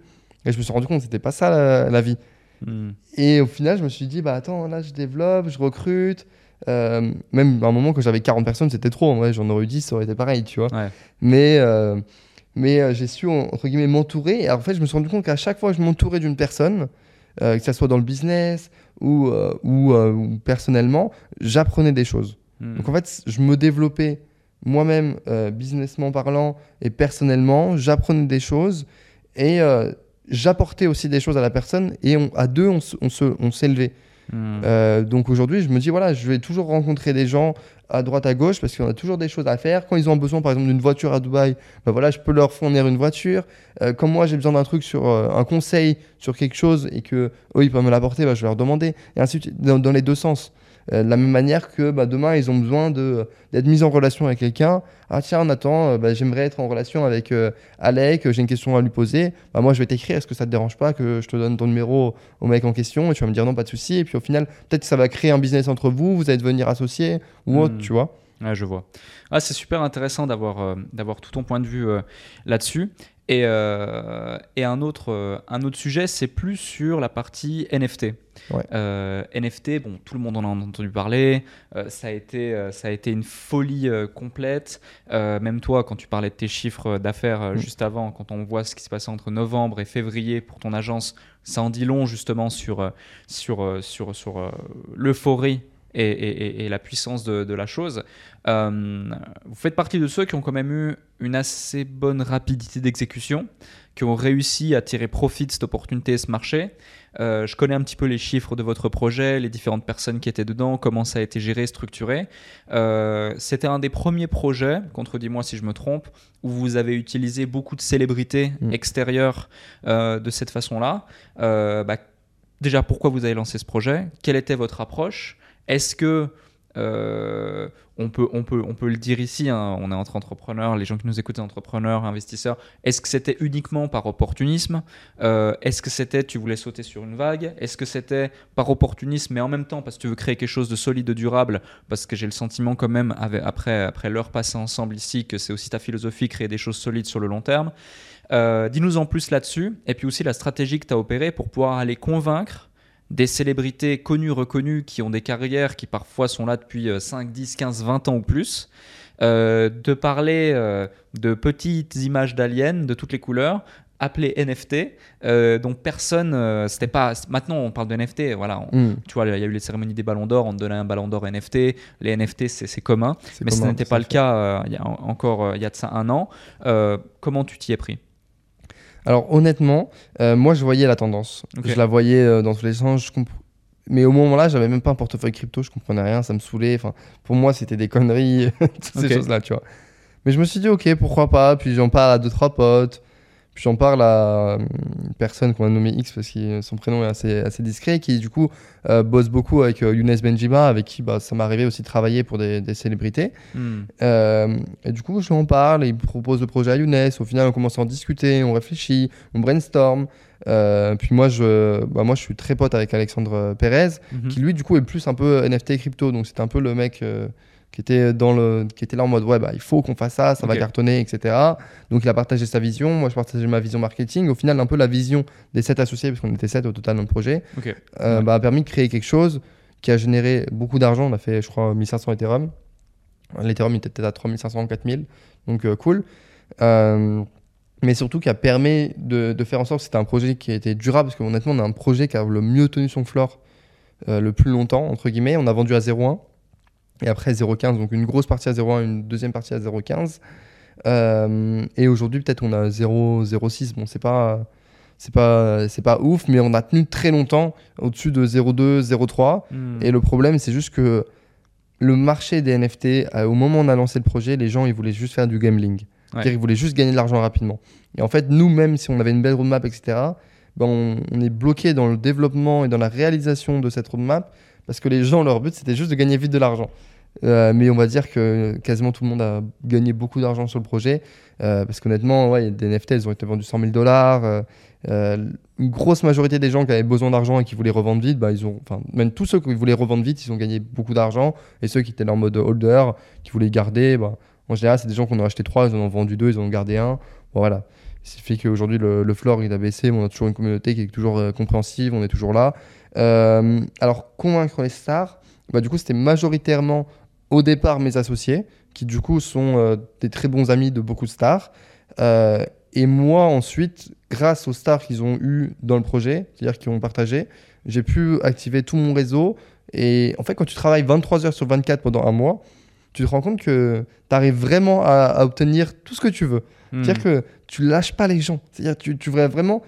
Je devenais fou. hein. Je voyais euh, un influenceur qui partageait un truc. Je regardais tous les abonnés qu'il avait, qui avaient l'air un peu proches de lui. Je les contactais tous un par un pour lui leur proposer de l'argent pour que l'influenceur y partage. Vraiment, je contactais tout le monde, tout le monde, tout le monde. Mes DM Instagram, ils étaient bloqués. Je recréais des comptes à la chaîne sur Instagram pour faire ça. Vraiment, je- j'étais. Je pense qu'on a réussi à avoir autant de célébrités, à la fois grâce au contact de, de mes associés et à la fois grâce à la détermination euh, que moi j'avais, qui était de rien lâcher et qui était de, de vraiment croire au projet. Parce que vraiment, j'étais là en mode. C'était vraiment un projet précurseur et je pensais vraiment qu'on allait pouvoir euh, le transformer en Bored Ape. Bon, ça n'a pas été le cas, tu vois. Mais euh, je pensais vraiment qu'on allait pouvoir le pousser loin et les gens, ils le ressentaient dans la façon dont je leur parlais. Et du coup, ils avaient envie de faire partie de ce projet. Hmm. T'étais, euh, t'étais- ouais, tu disais que tu étais doxé, tu étais visible Ouais. dans ce projet. Euh, tu parlais directement à la communauté, tu faisais par exemple des Ouais. AMA. Et qu'est-ce qui fait que pour ce projet, tu as accepté d'être visible, alors qu'en général, ben, comme tu l'as dit juste avant, tu ne l'es pas forcément? Parce que je suis parti du principe qu'en gros, les gens, ils achèteraient pas un projet rattaché à de la célébrité, parce que moi, je pouvais pas leur apporter autre chose. Euh, mes associés non plus, parce qu'on n'est pas des experts crypto, on va pas leur créer un truc euh, euh, spécial, décentralisé. Enfin, j'y comprends rien, moi, ces trucs-là, tu vois. Donc, je peux pas leur créer quelque chose d'un point de vue technique qui va me permettre de juste euh, faire en sorte que bah voilà, ça soit incroyable et que les gens ils achètent. Donc j'étais obligé de créer quelque chose, mais d'apporter la confiance. C'est-à-dire les gens qui achetaient par rapport à une célébrité, c'est parce qu'ils ont confiance à la célébrité. Ouais. Mais il faut qu'ils aient aussi confiance en l'équipe. Et donc tu es obligé d'être doxé. Tu peux pas euh, ne pas être doxé. Donc on était 4 sur 7 à être doxé. Euh, on était nous 4 certifiés, nous 4 euh, euh, un minimum euh, connu dans notre, euh, dans notre milieu. Moi j'ai peut-être euh, 1500 personnes qui me connaissent, qui ont acheté aussi. Hmm. Donc euh, j'avais une vraie force euh, d'achat. euh, Rien que moi tout seul, peut-être j'ai généré un million euh, de ventes, tu vois. Ouais, t'apportais l'assurance et la réassurance euh, globale. C'est ça. Intéressant, intéressant. Ok, un autre sujet également, euh, on, on- on jump de sujet en sujet et c'est super intéressant, c'est euh, justement euh, au niveau du recrutement. Euh, tu m'as dit euh, juste avant, on avait une quarantaine de personnes, j'aurais pu le faire avec 10. Aujourd'hui, je sais pas comment tu es structuré, mais je dirais que tu as entre une dizaine et une quinzaine de collaborateurs. Euh, comment tu as recruté tes équipes? Où est-ce que tu les as trouvés Euh, Quel deal tu as avec eux? Alors, je sais pas si, tu mets en place des systèmes de vesting option, de BSPCE, d'equity pour certains collaborateurs ou, euh, ou des bonus euh, euh, spécifiques. Tu parlais avant, je crois, de, de tu as une super manager. Donc, est-ce que par exemple, tu as un deal particulier? Enfin, Comment tu as structuré en gros ton organisation? Parce qu'encore une fois, euh, ça fait une heure qu'on discute. Il y a beaucoup de gens, je pense, qui se disent c'est pas possible, ce mec n'a pas 21 ans. tu vois Euh, et, euh, et en plus, encore une fois, ta maman, tu vois, les professeurs des écoles, alors rien de péjoratif, hein, tous les métiers sont magnifiques, mais je veux dire, c'est pas, t'es pas le fils de Bernard Arnault, tu vois. T'as Mm. pas une grande famille d'entrepreneurs derrière toi, etc. Tu t'es vraiment fait tout seul par tâtonnement, par l'action et par la réflexion, la logique telle que tu l'as évoqué. Mais comment tu as structuré tout ça? Comment tu t'es pris?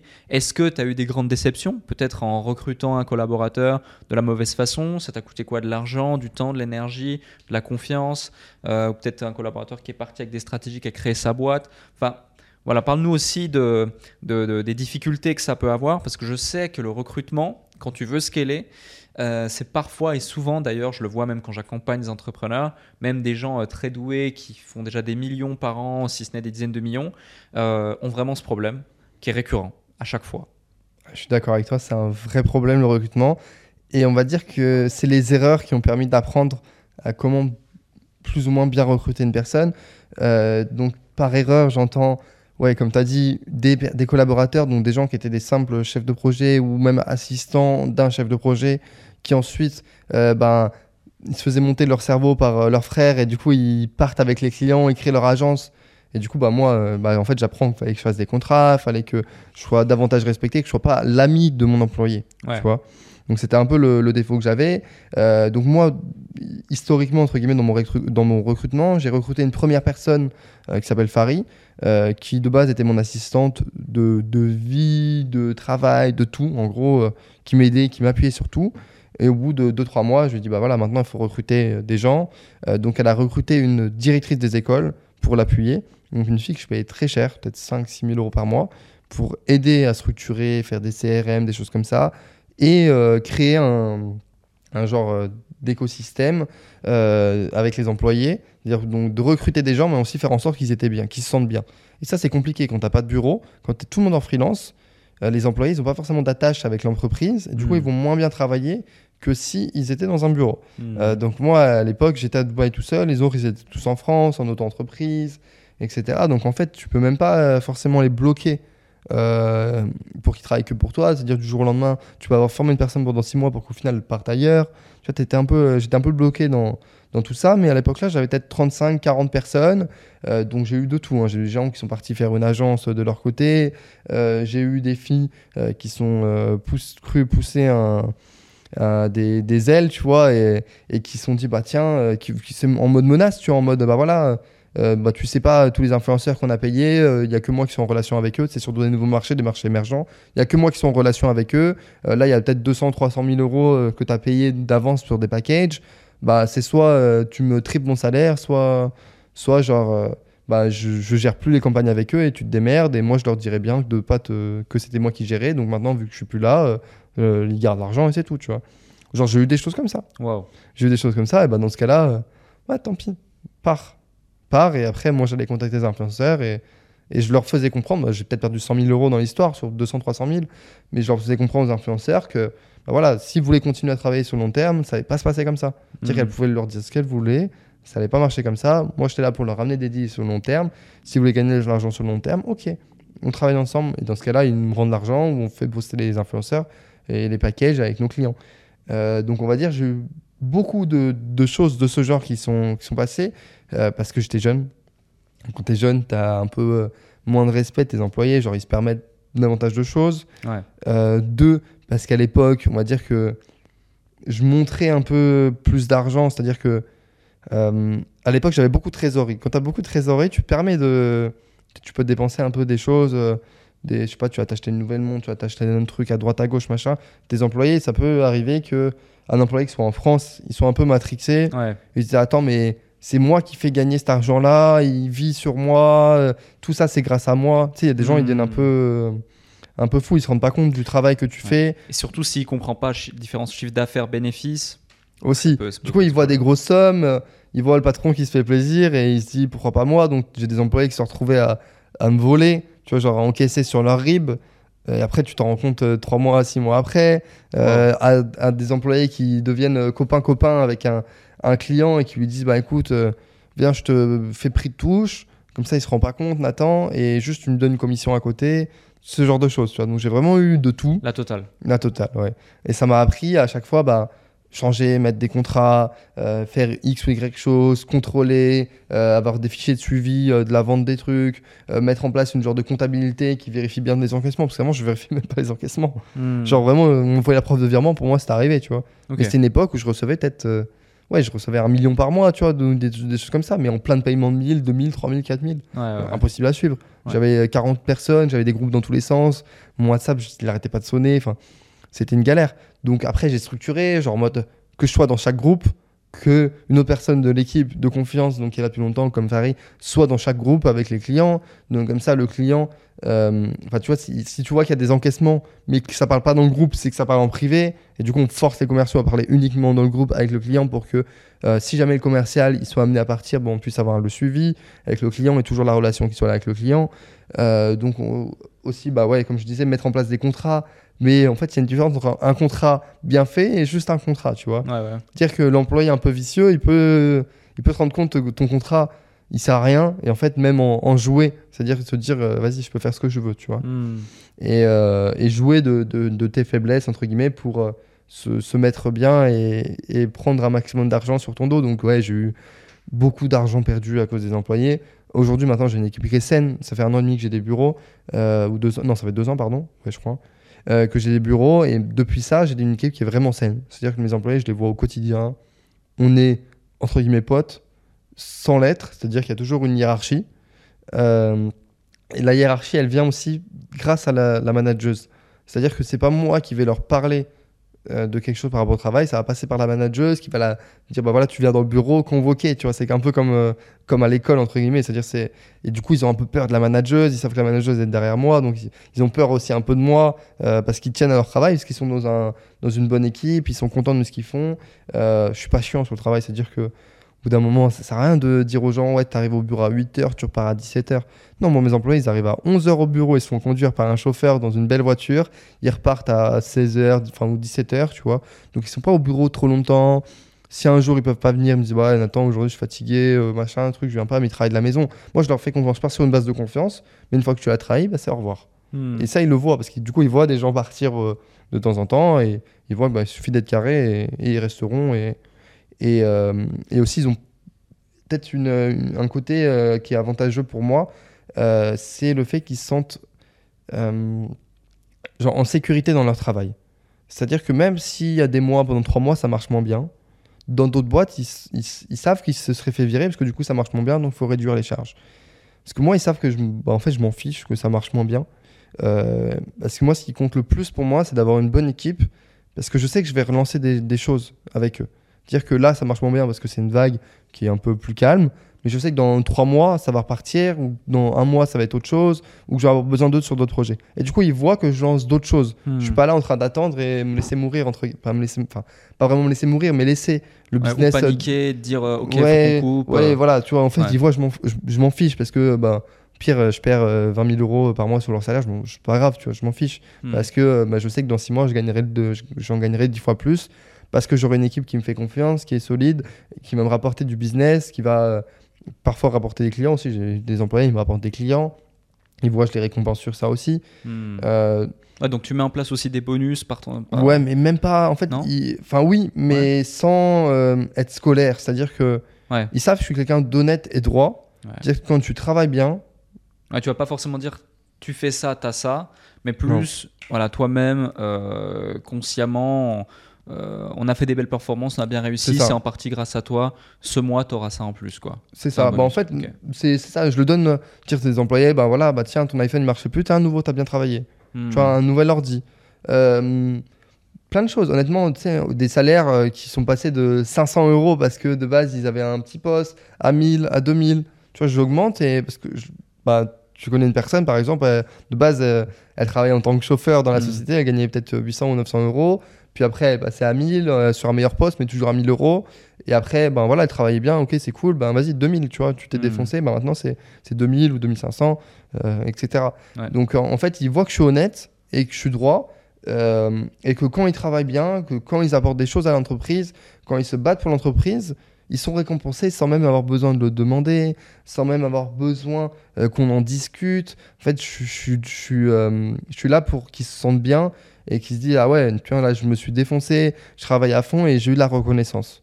Et ça c'est super important quand tu es employé euh, dans une boîte c'est de te sentir bien te sentir en sécurité par rapport à ton travail avoir une bonne atmosphère. C'est à dire que moi j'ai 80% 90% de filles dans mon bureau qui ont entre 21 et 30 ans euh, et euh, qui sont toutes d'origine française. Donc enfin d'origine française. Sont toutes d'origine différente mais qui parlent française. Donc en fait j'ai un, un mix de culture mais qui parlent français, qui sont des filles, donc elles font des soirées entre elles de temps en temps. En fait, c'est une bonne équipe, tu vois. C'est des gens, ils s'entendent tous bien, euh, ils sont tous contents d'arriver au bureau aussi. C'est ça qui, est, hmm. qui, est, important. Et du coup, ça se ressent aussi. Bah, parfois, ils vont aller à des événements, ils vont parler de leur travail, ça va ramener des rendez-vous. Au final, tu dois, quand tu donnes le, du bon aux gens, et tu es honnête avec eux, tu es droit avec eux, au final, ils savent te le rendre. Ouais, totalement. Totalement. C'est super intéressant d'avoir ta vision, encore une fois, parce que c'est une vraie, un vrai questionnement, une vraie problématique. Là, ce qu'on voit, ce qui est game changer pour toi, c'est avoir une équipe saine en qui tu peux faire confiance, qui a sentiment de reconnaissance. Le game changer a été aussi les bureaux, le fait d'avoir un manager, le fait malgré tout d'avoir cette proximité en termes d'âge, etc., d'avoir une sorte de hiérarchie qui se met en place et donc maintenir un certain respect, contractualiser les choses, t'enrichir des différents enseignements que tu as eus par les expériences passées négatives Donc, euh, donc ouais, c'est globalement des sujets euh, super intéressants. Et au niveau du, du sourcing, euh, comment tu fonctionnes? C'est plus, c'est plus dans mon cercle proche, c'est plus des prestats qu'ensuite tu vas internaliser, c'est plus, je vais aller sur LinkedIn, je vais regarder les suggestions de mon LinkedIn où je vais taper deux trois trucs, une annonce sur un, un site de job. Comment tu fonctionnes? Alors déjà, moi, je recrute très très peu dans mon cercle proche. D'accord Honnêtement, c'est pas mon style. C'est-à-dire que ça m'est déjà arrivé de le faire, ça a toujours été une erreur. Parce qu'au final, tu vas pas être objectif avec la personne. Ouais. Euh, donc j'ai arrêté de le faire, que ce soit euh, sur la boîte de nuit où je lance, où là j'ai une vingtaine de personnes, euh, que ce soit sur les boîtes de marketing, les boîtes où euh, de la boîte de location ou autre, Mhm. je recrute pas des gens qui sont proches de moi, normalement, en, en temps normal, entre guillemets.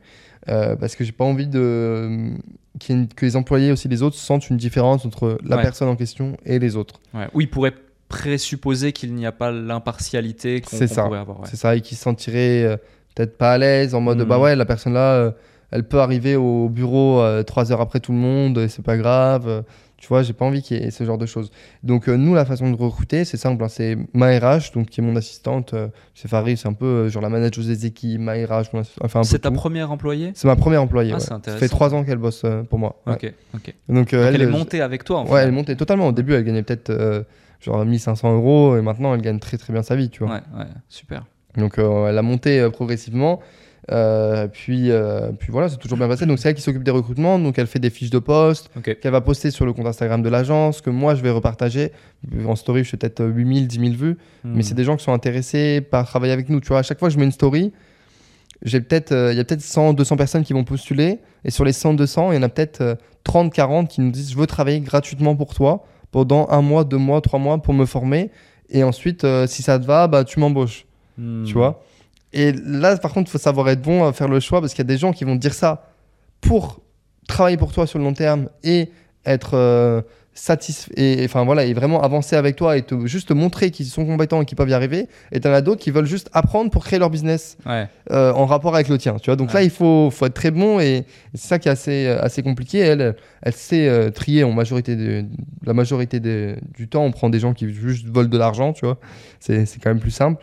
Euh, et elle recrute en fonction du CV, en fonction de l'expérience professionnelle, euh, mais surtout en fonction du feeling qu'elle a avec la personne. Si elle sent qu'elle est honnête, si elle sent qu'elle a qu'elle est motivée. Parce que moi, aujourd'hui, une personne qui a beaucoup de compétences, euh, VS une personne qui est, qui est pas trop motivée, tu sais, qui me dit ouais, moi je bosse pour Publicis, je veux 4000 euros. VS un mec euh, qui est là, qui, euh, qui me dit bah ouais, moi je veux apprendre, euh, je veux me développer, je veux vous apporter des choses, je suis prêt à bosser tous les jours, etc. Bah, moi je préférais la personne qui a moins d'expérience mais qui est motivée plutôt que la personne Totalement. qui a 30 ans, qui a fait euh, 10 ans de Publicis dans des bureaux et qui veut juste changer de travail, etc. Et puis qui veut Qui va partir à avoir la Dubaï, grosse tu vois. tête, pas écouter les conseils de l'autre parce qu'il a 5 ans de moins. C'est ça. Et ouais, on en est la preuve vivante. hein. Finalement, on est loin d'être les plus euh, compétents et doués et sérieux. 100%. même si tu as quand même l'air d'avoir plus de facilité à l'école que je n'en ai eu moi. mais, euh, mais finalement, on est motivé, on est sérieux, on a envie. Et c'est ça qui fait euh, toute la différence. Et justement, euh, j'ai encore deux questions à te poser. Euh, la première, c'est, euh, il y a beaucoup de gens qui nous regardent peut-être, alors tu as autant des, entrepreneurs avancés, des investisseurs et autres, mais tu as aussi clairement des gens qui peut-être euh, veulent se lancer, veulent démarrer, jeunes ou moins jeunes. Mm. Moi, j'estime que c'est plus simple de démarrer et de se lancer quand on est jeune. Bien sûr. Euh, largement parce que je m'imaginerais voilà euh, trentaine d'années père de famille euh, des responsabilités Ça, un job etc c'est- beaucoup plus complexe et j'ai beaucoup plus de, de, de, de- de respect euh, et je confère plus de légitimité à ceux qui, qui du coup euh, veulent se lancer dans ces conditions. Mais quoi qu'il en soit rien n'est impossible. J'ai vu même des gens de 72 ans mon plus mon plus aîné client se lancer démarrer son business donc c'est pour dire mais Qu'est-ce que tu dirais à quelqu'un qui, du coup, est jeune, veut se lancer, sait peut-être pas trop par où commencer, n'a peut-être pas forcément super confiance en lui, peut-être même que lui aussi, euh, comme tu l'as été, comme je l'ai été, bah, c'est pas le plus populaire à l'école, du coup, ça diminue son niveau de confiance en Mm. soi. Euh, toi, j'ai l'impression que ta maman était quand même assez présente pour euh, t'aider à, à- à évoluer, à grandir et te soutenir dans tes projets, mais certains, c'est peut-être pas forcément le cas. Donc, tu vois, il y a plein de circonstances atténuantes qui font que certains ont besoin d'un petit push d'encouragement ou, euh, ou alors deux, trois conseils, deux, trois éléments que tu pourrais partager. Lesquels sont-ils? Alors, je vais séparer juste ça en deux- euh, la réponse en deux parties. Ouais. La partie pour les gens jeunes, qui sont étudiants par exemple, et la partie pour les gens qui sont un peu plus âgés. Euh, donc en gros, quand tu es étudiant, Par exemple, tu viens d'avoir ton bac. Déjà, premièrement, hein, et ton bac quand même, au moins tu es sûr. Déjà, ça t'apprend plein de choses, euh, ça te met en relation avec euh, pas mal de personnes, ça permet de te créer des contacts, et c'est toujours important d'avoir des contacts, d'avoir des amis, des choses comme ça. Donc, déjà, arrête pas l'école à, à 16 ans. Euh, le business que tu fais, il va- il- tu peux le faire, mais à côté de ton école. C'est-à-dire, euh, Hmm. concentre, travaille deux fois plus. Euh, donc fais ton travail, plus bosse à côté pour lancer ton business progressivement. Euh, donc c'est très bien, mais comme ça tu prends pas de risque. Donc déjà, premièrement, avoir son bac, je pense que c'est quelque chose d'important euh, pour pas arrêter trop tôt et se retrouver avec rien. Contrairement à, euh, genre quand tu as 18 ans et que là tu, tu viens d'avoir ton bac, tu es en école de, de commerce par exemple, ou en école ou à la fac, Mhm. mais quand tu as 18 ans que tu es à la fac, tu vois plein de gens autour de toi dans la même classe que toi qui ont 21 ans, 20 ans, 23 ans, 22 ans. Là, tu as ton business qui, qui tourne déjà et tu te dis, tiens, bah, qu'est-ce que je fais? Est-ce que je me concentre dessus? En vrai de vrai, tu vis chez tes parents. C'est-à-dire que tu as une sécurité, tu as un logement, tu as, à manger. Tu peux te permettre d'arrêter tes études et de dire, bah voilà, je tente pendant un an. Parce qu'au pire des cas, ça marche pas, tu peux revenir en arrière un an après et te réinscrire à l'école, ils vont ils vont t'accepter. Ouais. Et en fait, tu vas euh, juste avoir, non pas perdu un an de ta vie, mais tu vas euh, avoir appris des choses pendant un an Hmm. qui vont euh, te permettre peut-être de, de réussir dans un business dans, dans quelques années. Ouais. Mais juste te rendre compte bah, voilà, que c'était pas forcément le bon. Donc, bah, pas grave, tu vas reprendre tes études et tu vas continuer. Donc, en gros, il y a une grosse crainte de la plupart des gens, c'est ceux qui sont en études, ils se disent non, je ne veux pas arrêter mes études, etc. Mais attends, mais t'as pas t'as pas d'enfant, t'as pas de responsabilité, t'as rien. Tu vois, tu, tu risques rien. Hmm. Tu risques juste d'apprendre des choses pendant un an et de reprendre là où tu en étais un an après avec des compétences en plus. Ouais, ouais, Donc totalement. franchement, fonce. Tu vois, fonce. Et euh, pour des personnes qui vont être plus âgées, il faut pas arrêter son travail. Pour moi, il faut pas arrêter le travail qu'ils font. Garde ton travail parce que tu as des responsabilités, tu as une famille à nourrir, tu as un loyer à payer, tu as de l'électricité, tu as toutes tes charges. Donc te mets pas en difficulté parce que quand tu te mets en difficulté, c'est là où les entrepreneurs, enfin, entrepreneurs ou les personnes normales, entre guillemets, qui veulent entreprendre, euh, vont faire des choses qui ne sont pas bien, vont se retrouver à voler de l'argent à des gens parce qu'en fait, ils sont pris au coup. Tu vois, donc Ah ils vont ouais. se retrouver à, à voler quelqu'un parce qu'ils se sont dit, bah tiens, j'arrête le travail parce que j'ai vu un mec sur Instagram qui m'a dit, ouais, je vais faire plein d'argent, donc euh, je vais mettre tout ce que j'ai et puis je vais arrêter mon travail, puis de toute façon, ça va marcher. Il m'a dit que ça allait Mhm. marcher. Non, non, non. Tu continues ton travail et juste tu vas travailler deux fois plus, tu vas arrêter de sortir, tu vas arrêter d'aller au restaurant, tu vas aller machin, tu vas travailler deux fois plus et tu vas voir comment fonctionne ton business. Et au bout de trois mois, six mois, tu vois que c'est stable et en progression. Ok, là, tu Ouais. arrêtes ton travail. Mais t'arrêtes pas dès le début. Et après, tu te retrouves à la fin du mois, bah, ouais, t'es bloqué, tu dois payer tes trucs. Bon, bah, tu vas voler un mec. Tu Hmm. vas vendre un truc à un mec et tu vas pas faire la prestation. Parce que tu as besoin d'argent. Donc, euh, on va dire que le, le- quand tu as des responsabilités, il faut en être conscient et, euh, et toujours réfléchir à son cercle proche. Voilà, comment tu vas, tu vas faire pour euh, gérer ton cercle proche, dont tes enfants, euh, peut-être aider euh, ta mère si ta mère est à l'hôpital ou, autre. Donc, toujours avoir cet argent qui est, là à disposition et ce revenu qui est là et qui te permet de payer tes charges. Et à côté de ça, de lancer ton business. Il faut pas, je pense qu'il ne faut pas sauter les étapes et il ne faut pas se dire que ça va être facile. Ouais. Parce que c'est pas facile de lancer un business et ça demande beaucoup de travail. Et c'est ça, c'est là où on voit la différence entre un entrepreneur qui va réussir et un entrepreneur qui va pas réussir. C'est la manière dont il va travailler. euh, donc déjà qu'il va bosser beaucoup, mais aussi de manière efficace. Hmm, totalement d'accord. Et c'est très drôle, hein, un sujet, c'est que tu dis que quand les gens sont dans des situations difficiles, ils vont avoir tendance à prendre les mauvaises décisions. Mm. Ça, c'est un grand débat. Il y a ceux qui disent l'inverse totalement, et à ceux qui sont euh, du même, euh, du même avis que toi. Et euh, ce qui est drôle, c'est que les gens, à chaque fois dans cette réponse, souvent, je me rends compte qu'ils sont surtout biaisés par leur propre parcours. Et euh, si d'un coup, euh, à un moment donné de leur vie, ils vont prendre la bonne décision alors qu'ils étaient dans une situation difficile, ils vont se dire les entrepreneurs, quand ils sont dans des situations difficiles, prennent les bonnes décisions, c'est super, c'est challengeant, Mm. machin. A contrario, quand ils ont été dans une très bonne situation, pris les, les mauvaises décisions, bah non, ça crée du confort, c'est pas bon, etc. Moi, je suis plutôt de ton avis, effectivement, surtout pour le démarrage. C'est-à-dire que le but, euh, c'est de, de réussir à être dans une situation qui est saine. Et euh, même si on en a envie, même si, euh, même si on en a marre de son job, même si on vit pas forcément euh, la- sa meilleure vie, Ouais, etc prendre sur soi. prendre sur soi et garder une situation. Je vois dans mon cas, moi j'avais, j'étais relativement jeune, mais j'avais trois jobs quand j'ai commencé à l'entrepreneuriat. Euh, j'étais agent de sécurité, j'étais ouvrier à l'usine, j'étais arbitre de foot. Et en fait, il y en a un que j'ai gardé au moins, c'était agent de sécurité la nuit. Du coup, euh, ne serait-ce que pour pouvoir gagner quelques centaines d'euros euh, par mois et puis pouvoir subvenir à mes besoins, à mes charges du quotidien, parce que je voulais pas compter sur, sur ma maman. Moi aussi, mon père était décédé, etc. Je vivais seul avec ma maman. Et, et du coup, si tu veux, j'étais, j'étais dans cette situation où je me suis dit, limite, j'étais un imposteur parce que la journée, j'étais dans des bureaux à Versoix, à Genève, gérais des deals, des clients, je commençais les vidéos mmh. YouTube à donner des conseils. Et la nuit, au lieu d'aller dormir et me reposer, je prenais ma petite voiture, ma Seat Ibiza, j'allais avec mon, bleu d'agent de sécurité, machin, à l'usine, euh, en train d'essayer de pas m'endormir devant les caméras de sécurité comme hmm. ça, euh, pour gagner 3, 4, 500 balles, parce que je pouvais pas encore me payer avec euh, mon, quotidien de chef d'entreprise, tu vois. Hmm. Par contre, je payais mes salariés, je payais mes bureaux, mais je, me payais en tout dernier hmm. parce que je voulais vraiment créer un système et créer quelque chose de solide. Donc voilà, j'avais pas forcément euh, femmes et enfants euh, à nourrir, euh, loyer exubérant à payer, même si je participais à certaines choses. Mais c'est important de le dire et, je te rejoins là-dessus. Après, moi, j'ai juste une petite précision j'ai beaucoup d'amis, par exemple, à des moments, ils sont arrivés à zéro dans leur business, ils sont tombés à zéro. Ils ont toujours réussi à se refaire parce qu'en fait, c'est des gens qui ne sont pas des travailleurs de base.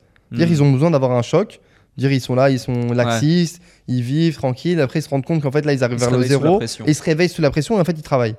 Donc ça, c'est les gens qui arrivent à s'en sortir quand ils tombent vers le zéro. Mais c'est que un certain type d'entrepreneur. sont vraiment des entrepreneurs qui créent des systèmes finalement?